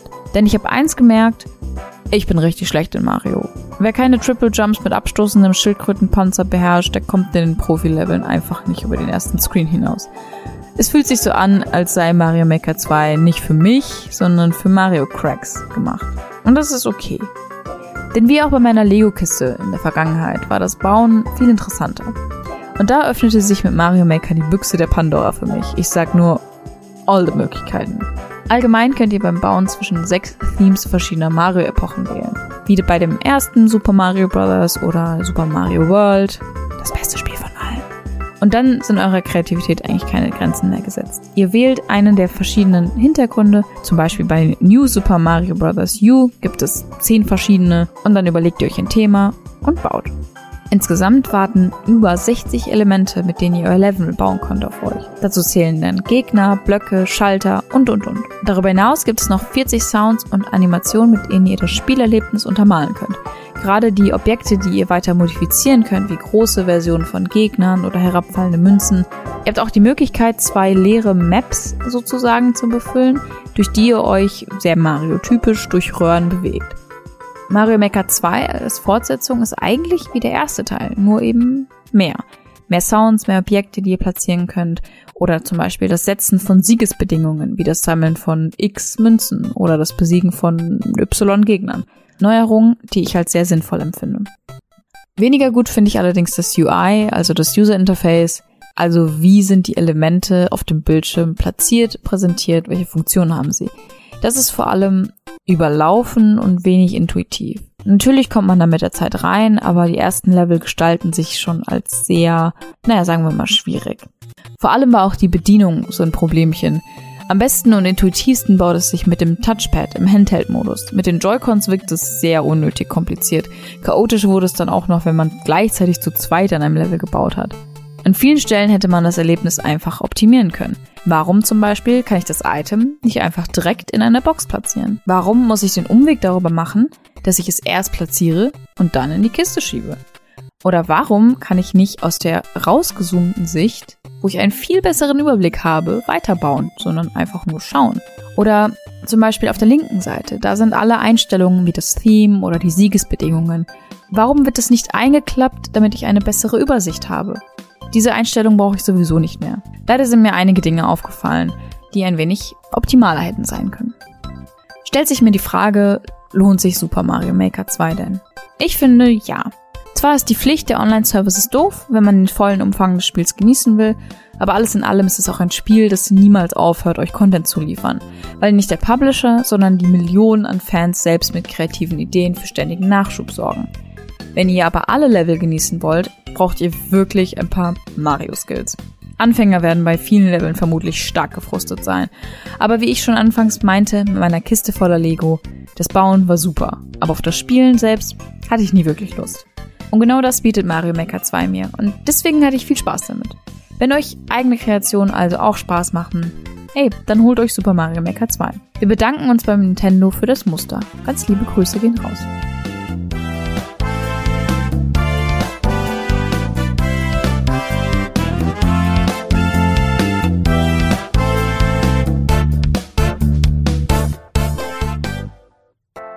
Und da sind wir auch wieder. Schön, dass ihr noch da seid. Machst du auch den Screen? Ich mach auch den Screen. Hallo. Hi. Na. Ja, Mario Maker 2. Ich hab's ja selber ähm, ein bisschen gespielt. Und Du hast ähm, mir auch das Höllenlevel gebastelt. ich hab dir ein richtig gutes Level gebastelt. Oh Gott. Pack ich, ähm, wenn ihr, wenn ihr Mario Maker 2 spielt, ich pack's äh, den, den Code euch in die Beschreibung. Ist ein gutes Level, wirklich. Könnt ihr gerne spielen. Hat viele Secrets. Ähm, nee, hat wirklich Spaß gemacht. Also ich habe halt auch, so wie du und der Mats gesagt hast, ich habe gemerkt, ich bin einfach scheiße in, in Mario, weil ich beherrsche einfach diese Skills nicht. Ich habe keine Ahnung, wie man Double oder einen Triple Jump macht. Für Ja. mich ist es einfach nur Jump. vor Jump. allem, vor allem, weil, wenn man einfach Mario gespielt hat, die sind nie auf so einem Niveau wie Ja, diese Profi-Levels. Genau, du kommst sind, immer so easy durch. Das sind halt einfach Spiele, die sind halt auch teilweise für Zehnjährige gemacht. Aber was die da teilweise ich die auch. Ja, und deswegen kam ich da immer super gut durch und hat Spaß Ja. gemacht und sowas. Aber wenn du dann da so Levels hast, wo du halt nur so einen Boden aus Spikes hast und das ist so, ja, viel Spaß. Ja. Dann bin Hier, ich so, nee. ich habe dir das ähm, von Chris von Darf ich vorstellen, habe ich dir das Level gezeigt. Ja, das ist oh halt so, das mein würde ich halt Gott. niemals schaffen, weil Das ist halt so ein Niveau, das schafft man bei Celeste oder Hollow Knight. Ja, aber da hast du, das da, da weißt du halt auch, ähm, wie du die Skills verwendest und Genau, du weißt, genau. was du für ein Repertoire hast. Aber hier habe ich das Gefühl, es gibt Skills, die mir nicht gezeigt werden. Und ähm, ja, das, das nervt mich Mhm. Weil dann man aber. sie halt auch schon seit 10, 15 Jahren nicht so spielt. Ja, ich dachte auch eigentlich, dass ich, wenn ich das starte, dass ich halt so ein paar Online-Level spiele und dann cool damit bin und dass das Bauen mir voll egal ist. Aber das Bauen hat so viel Spaß gemacht. Mhm, Finde ich Ich auch. fand das Bauen richtig cool. Ich habe richtig Bock, dir mehr Level zu bauen, weil ähm, damit ich dich hasse. Ja, genau deswegen. ja, das auf jeden Fall zu, ähm, zu Mario Maker. Mine, Podcast vorbei. Also zumindest fast. Wir sind, wir sind ähm, ziemlich am Ende. Pff, Ich ja, mein, ziemlich am Ende. ziemlich am Ende. Und das nur nicht, nicht nur, weil es warm ist. Ähm, nee, weil Umzug. Umzug ist halt wirklich stressig. Also, Mm. wie gesagt, ich ziehe morgen um. Also für mich morgen, für Podcast-Hörer später. Ähm, oder schon vorbei. Neuer Job steht an. Ähm, ich nicht mehr im Studium. Du immerhin weit, also immer noch am Arbeiten. Neues Mhm. Ausbildungsjahr. Ähm, ich weiß nicht, inwiefern sich das eventuell auf den Podcast auswirkt. Also wir versuchen natürlich weiterhin unser Bestes, das alles möglichst regelmäßig zu bringen. Ich weiß nicht, ob weiterhin immer zwei Hauptfolgen kommen. Ähm, vielleicht kommt auch mal ein Stammtisch und eine Hauptfolge. Ja. So, das, keine Ahnung. Aber ähm, der Podcast geht weiter. Alles ist cool. Ähm, ich habe immer noch Lust. Ich muss halt nur sehen, wie ich es schaffe. Ja, aber ich würde ehrlich gesagt nicht behaupten, dass du mm, weniger Zeit hast als vorher, weil du hattest auch im Studium schon verdammt wenig Zeit und du kamst halt nach Hause und hattest keinen Feierabend, weißt du? Du hast dir trotzdem immer die Zeit für den Podcast Ja. genommen und jetzt hast du halt Feierabend und hast Feierabend. Ja, Ich glaube, das ist nochmal der Unterschied. Aber es wird auf jeden Fall nochmal eine Zeit, sich da einzugrooven und ja, ähm, genau. Also halt auch neue Stadt und ähm, ja, das wird, das wird einfach nochmal neue Ja. Herausforderungen. Ich, ich habe natürlich, ähm, ohne zu viel zu sagen, aber es ist natürlich auch eine Tätigkeit, die nichts mit meinem Studium zu tun hat und ähm, da will ich mich natürlich auch ein bisschen reinarbeiten und da will ich natürlich auch privat dann so ein bisschen an, ähm, hast du mich gerade getadelt? Nein, du sollst aufhören mit der Hand rumzuwedeln, weil ich die ganze Zeit so einen Schatten im Ja, ich Gesicht hab. weiß, aber ist doch, ist doch auch egal. Ich gestikuliere halt, ich bin ein lebendiger Typ. Ähm, ja, auf jeden Fall will ich mich natürlich auch da privat ein bisschen, ein bisschen ähm, einfach einlesen, mehr lernen und ähm, weiterbilden und es wird schon. Ich freue mich trotzdem und äh, der Podcast ist immer noch mit Baby. Ist halt so. Ja, ist halt wirklich so. Ja. Und sonst, Genau. ich weiß nicht, was steht an? Also Chronicles haben wir eben schon gemeint. Genau, Chronicles äh, Final Fantasy 8 steht an. Ich denke mal im August. Mhm. Vielleicht im August, also wahrscheinlich Kriegen im wir August. safe hin, ja. Ähm, dann steht an, ich wollte noch was zu Hollow Knight machen. Just Dance? Just Dance. Fuck yeah. Fuck, ja, müssen wir mal gucken, was wir dazu machen. Ich hab Bock. Ja. Ähm, ja, sonst ganz viel Und Messe, halt, ne? ja, Gamescom. Ani, nächste Woche Animagic kommt halt ein Beitrag von mir, von dem ich noch nicht genau weiß, wie ich ihn machen soll. Weil, ähm, du alleine da bist. weil ich erstens alleine da bin, ich traue mich nicht, Leute anzusprechen, wenn ich alleine bin. Weil die denken sich dann so, okay, wer ist das kleine Mädchen, das da rumläuft mit dem Naruto-Stirnband und die haben Hey, nur weil dich ein Aufnahmegerät. 15-Jähriger angemacht hat und Hör irgendwie auf. dich angraben wollte, einer, weil, du, weil du Switch spielst. Hör auf. Warum? Die Wahrheit zu sagen? Ja, und dann kommt halt natürlich natürlich auch noch die Gamescom auf uns zu. Das Mhm. wird auch nochmal anstrengend, auch mit deinem neuen Vollzeitjob, das Mhm. äh, unter der Woche abends noch zu ja schneiden und machen und alles. Hm. Ja. Ich bin auch sehr Also? gespannt, wie das neue Konzept wird, was wir uns da überlegt haben. Mhm. Haben wir auch irgendeinem Podcast schon mal, ich glaube, im Ich glaube in Stammtisch einem, oder nee, ich glaube in einem Behind the Sofa. Ja, okay, ja, stimmt, das kann sein, ja, ja, ja. Das Ja. haut hin. Also kommt auf jeden Fall viel auf uns zu. Wir kommen aus dem Sommerloch wieder raus. Ja, Punkt. Punkt. Ich glaube, an diesem, an dieser Patreon Anniversary Geschichte hier lässt sich einfach nur zusammenfassen. Es sind einige neue Leute dazugekommen, einige Leute, die uns weiterhin vertrauen, haben ihren Pledge erhöht. Und das ist eine absolut nicht selbstverständliche Sache. Mhm. Ähm, wir sind wirklich dankbar für jeden Einzelnen, der das tut. Wir sind ähm, dankbar dafür, wenn ihr den Podcast auf Twitter teilt, ähm, wenn ihr uns eine Rezension schreibt. So, das sind alles Dinge, die uns weiterhelfen. Oder einfach bei Discord. Oder einfach bei Discord. Das mag ich nämlich auch immer ganz gerne, wenn Leute sagen, hey, ich habe die und die Folge gehört. Oder jetzt bei dem Anime-Opening-Quiz fand ich total cool. So, oh, ich habe das erraten ich habe das erraten. Ich, oh, ich liebe das ja. Ja, geht mir auch so. Ähm, ja, nee, das, das bedeutet einfach sehr, sehr, sehr, sehr viel, ähm, dass ihr uns unterstützt und helft, dass der Podcast vorankommt und dass wir ihn so gestalten können, wie wir wollen. Ich finde das immer so eine wichtige Sache. Ähm, das ist auch keine Phrase, sondern ich habe mir Diablo 3 geholt und ich habe dann ein Essay darüber geschrieben. Weißt du, das sind so Sachen, die könnte ich nicht machen, wenn ich es als Muster anfrage, weil dann muss ich halt eine Review drüber machen und äh, ja, ich finde das einfach nochmal was anderes. Das sind Freiheiten, die uns da geboten werden, die ihr eben ermöglicht. So und ähm, diese Patreon Anniversary Geschichte das ist eben dafür da, um eben euch zu zelebrieren. Ähm, Kevin, Robert, Pascal und Lars, die jetzt heute hier waren, sind nur exemplarisch für die Leute, Mhm. die uns unterstützen. Ähm, es ist es ist immer schön mit euch zu sein, ähm, weil ihr ich glaube, ich habe noch keinen bisher gehabt, wo ich mir dachte, so ein Arsch, sondern bisher sind einfach alle unfassbare Herzensmenschen Ja. gewesen und deswegen danke, danke, danke. Ja, danke. Ja, und ich glaube, damit sind wir dann auch am Ende des Podcasts angekommen, unserer ersten gemeinsamen Live-Aufnahme. Es gab zwar früher schon mal eine, aber unsere erste gemeinsame Live-Aufnahme. Wir sind zurück, unsere Hauptfolgen sind zurück, der Monatsrückblick ist wieder da. Ich hoffe, ihr freut euch sehr. Das nächste Mal dann wieder mit großem Thema. Ich muss ja sagen, ich weiß, äh, wir haben uns jetzt nicht so wirklich abgesprochen. Okay. Ich finde, das hat mega Spaß gemacht. Ich finde auch, das hat mega Spaß gemacht. Die Technik war natürlich am Anfang ein bisschen holprig, Ja. aber jetzt, wo wir so reinkamen und ich bin super begeistert von den Themen, die rumkamen. Ja, ich also, ich fand, es war super abwechslungsreich Ja. Und ich finde, dadurch hat der Podcast einfach wirklich viel Spaß gemacht und wir sitzen jetzt hier seit anscheinend zweieinhalb Stunden, aber es fühlt sich für mich an wie nur eine. Und ich finde das was Gutes. ja. Und ich hoffe, ihr hattet genauso viel Spaß. Ansonsten, ähm, ja, ich weiß nicht, sagt sonst Kritik ist immer gerne gesehen. Ähm, jeglicher Art, ob positiv oder negativ. Wenn ihr im Chat dabei wart, danke, danke, danke. Für alle anderen verlosen wir jetzt auf Twitter einen Code bei GOG von Bloodstained. Ähm, dafür müsst ihr einfach den entsprechenden Gewinnspiel-Tweet, der dann nach dem Podcast rauskommt, ähm, retweeten und dann ähm, seid ihr auch schon im Lostopf. Das Ganze wird dann ausgelost. Die ganzen Gewinnspielinfos findet ihr dann aber auch im, wie heißt, sagt man, im, in der Podcast-Beschreibung. Genau. Für den. Podcast heißt es aber jetzt erstmal Tschüss. Mein Name ist Marvin. An meiner Seite High Five ich. Wir High Five immer in der Mitte, wo man es nicht Sorry, sieht. warte. Okay, warte, ich komme zu dir. Yeah. Meine zauberhafte Co-Moderatorin Mine. Ja? Achso, ich dachte, du sagst. Achso, ja, ciao. Ja, wir sagen Tschüss. Kommt gut in die Nacht.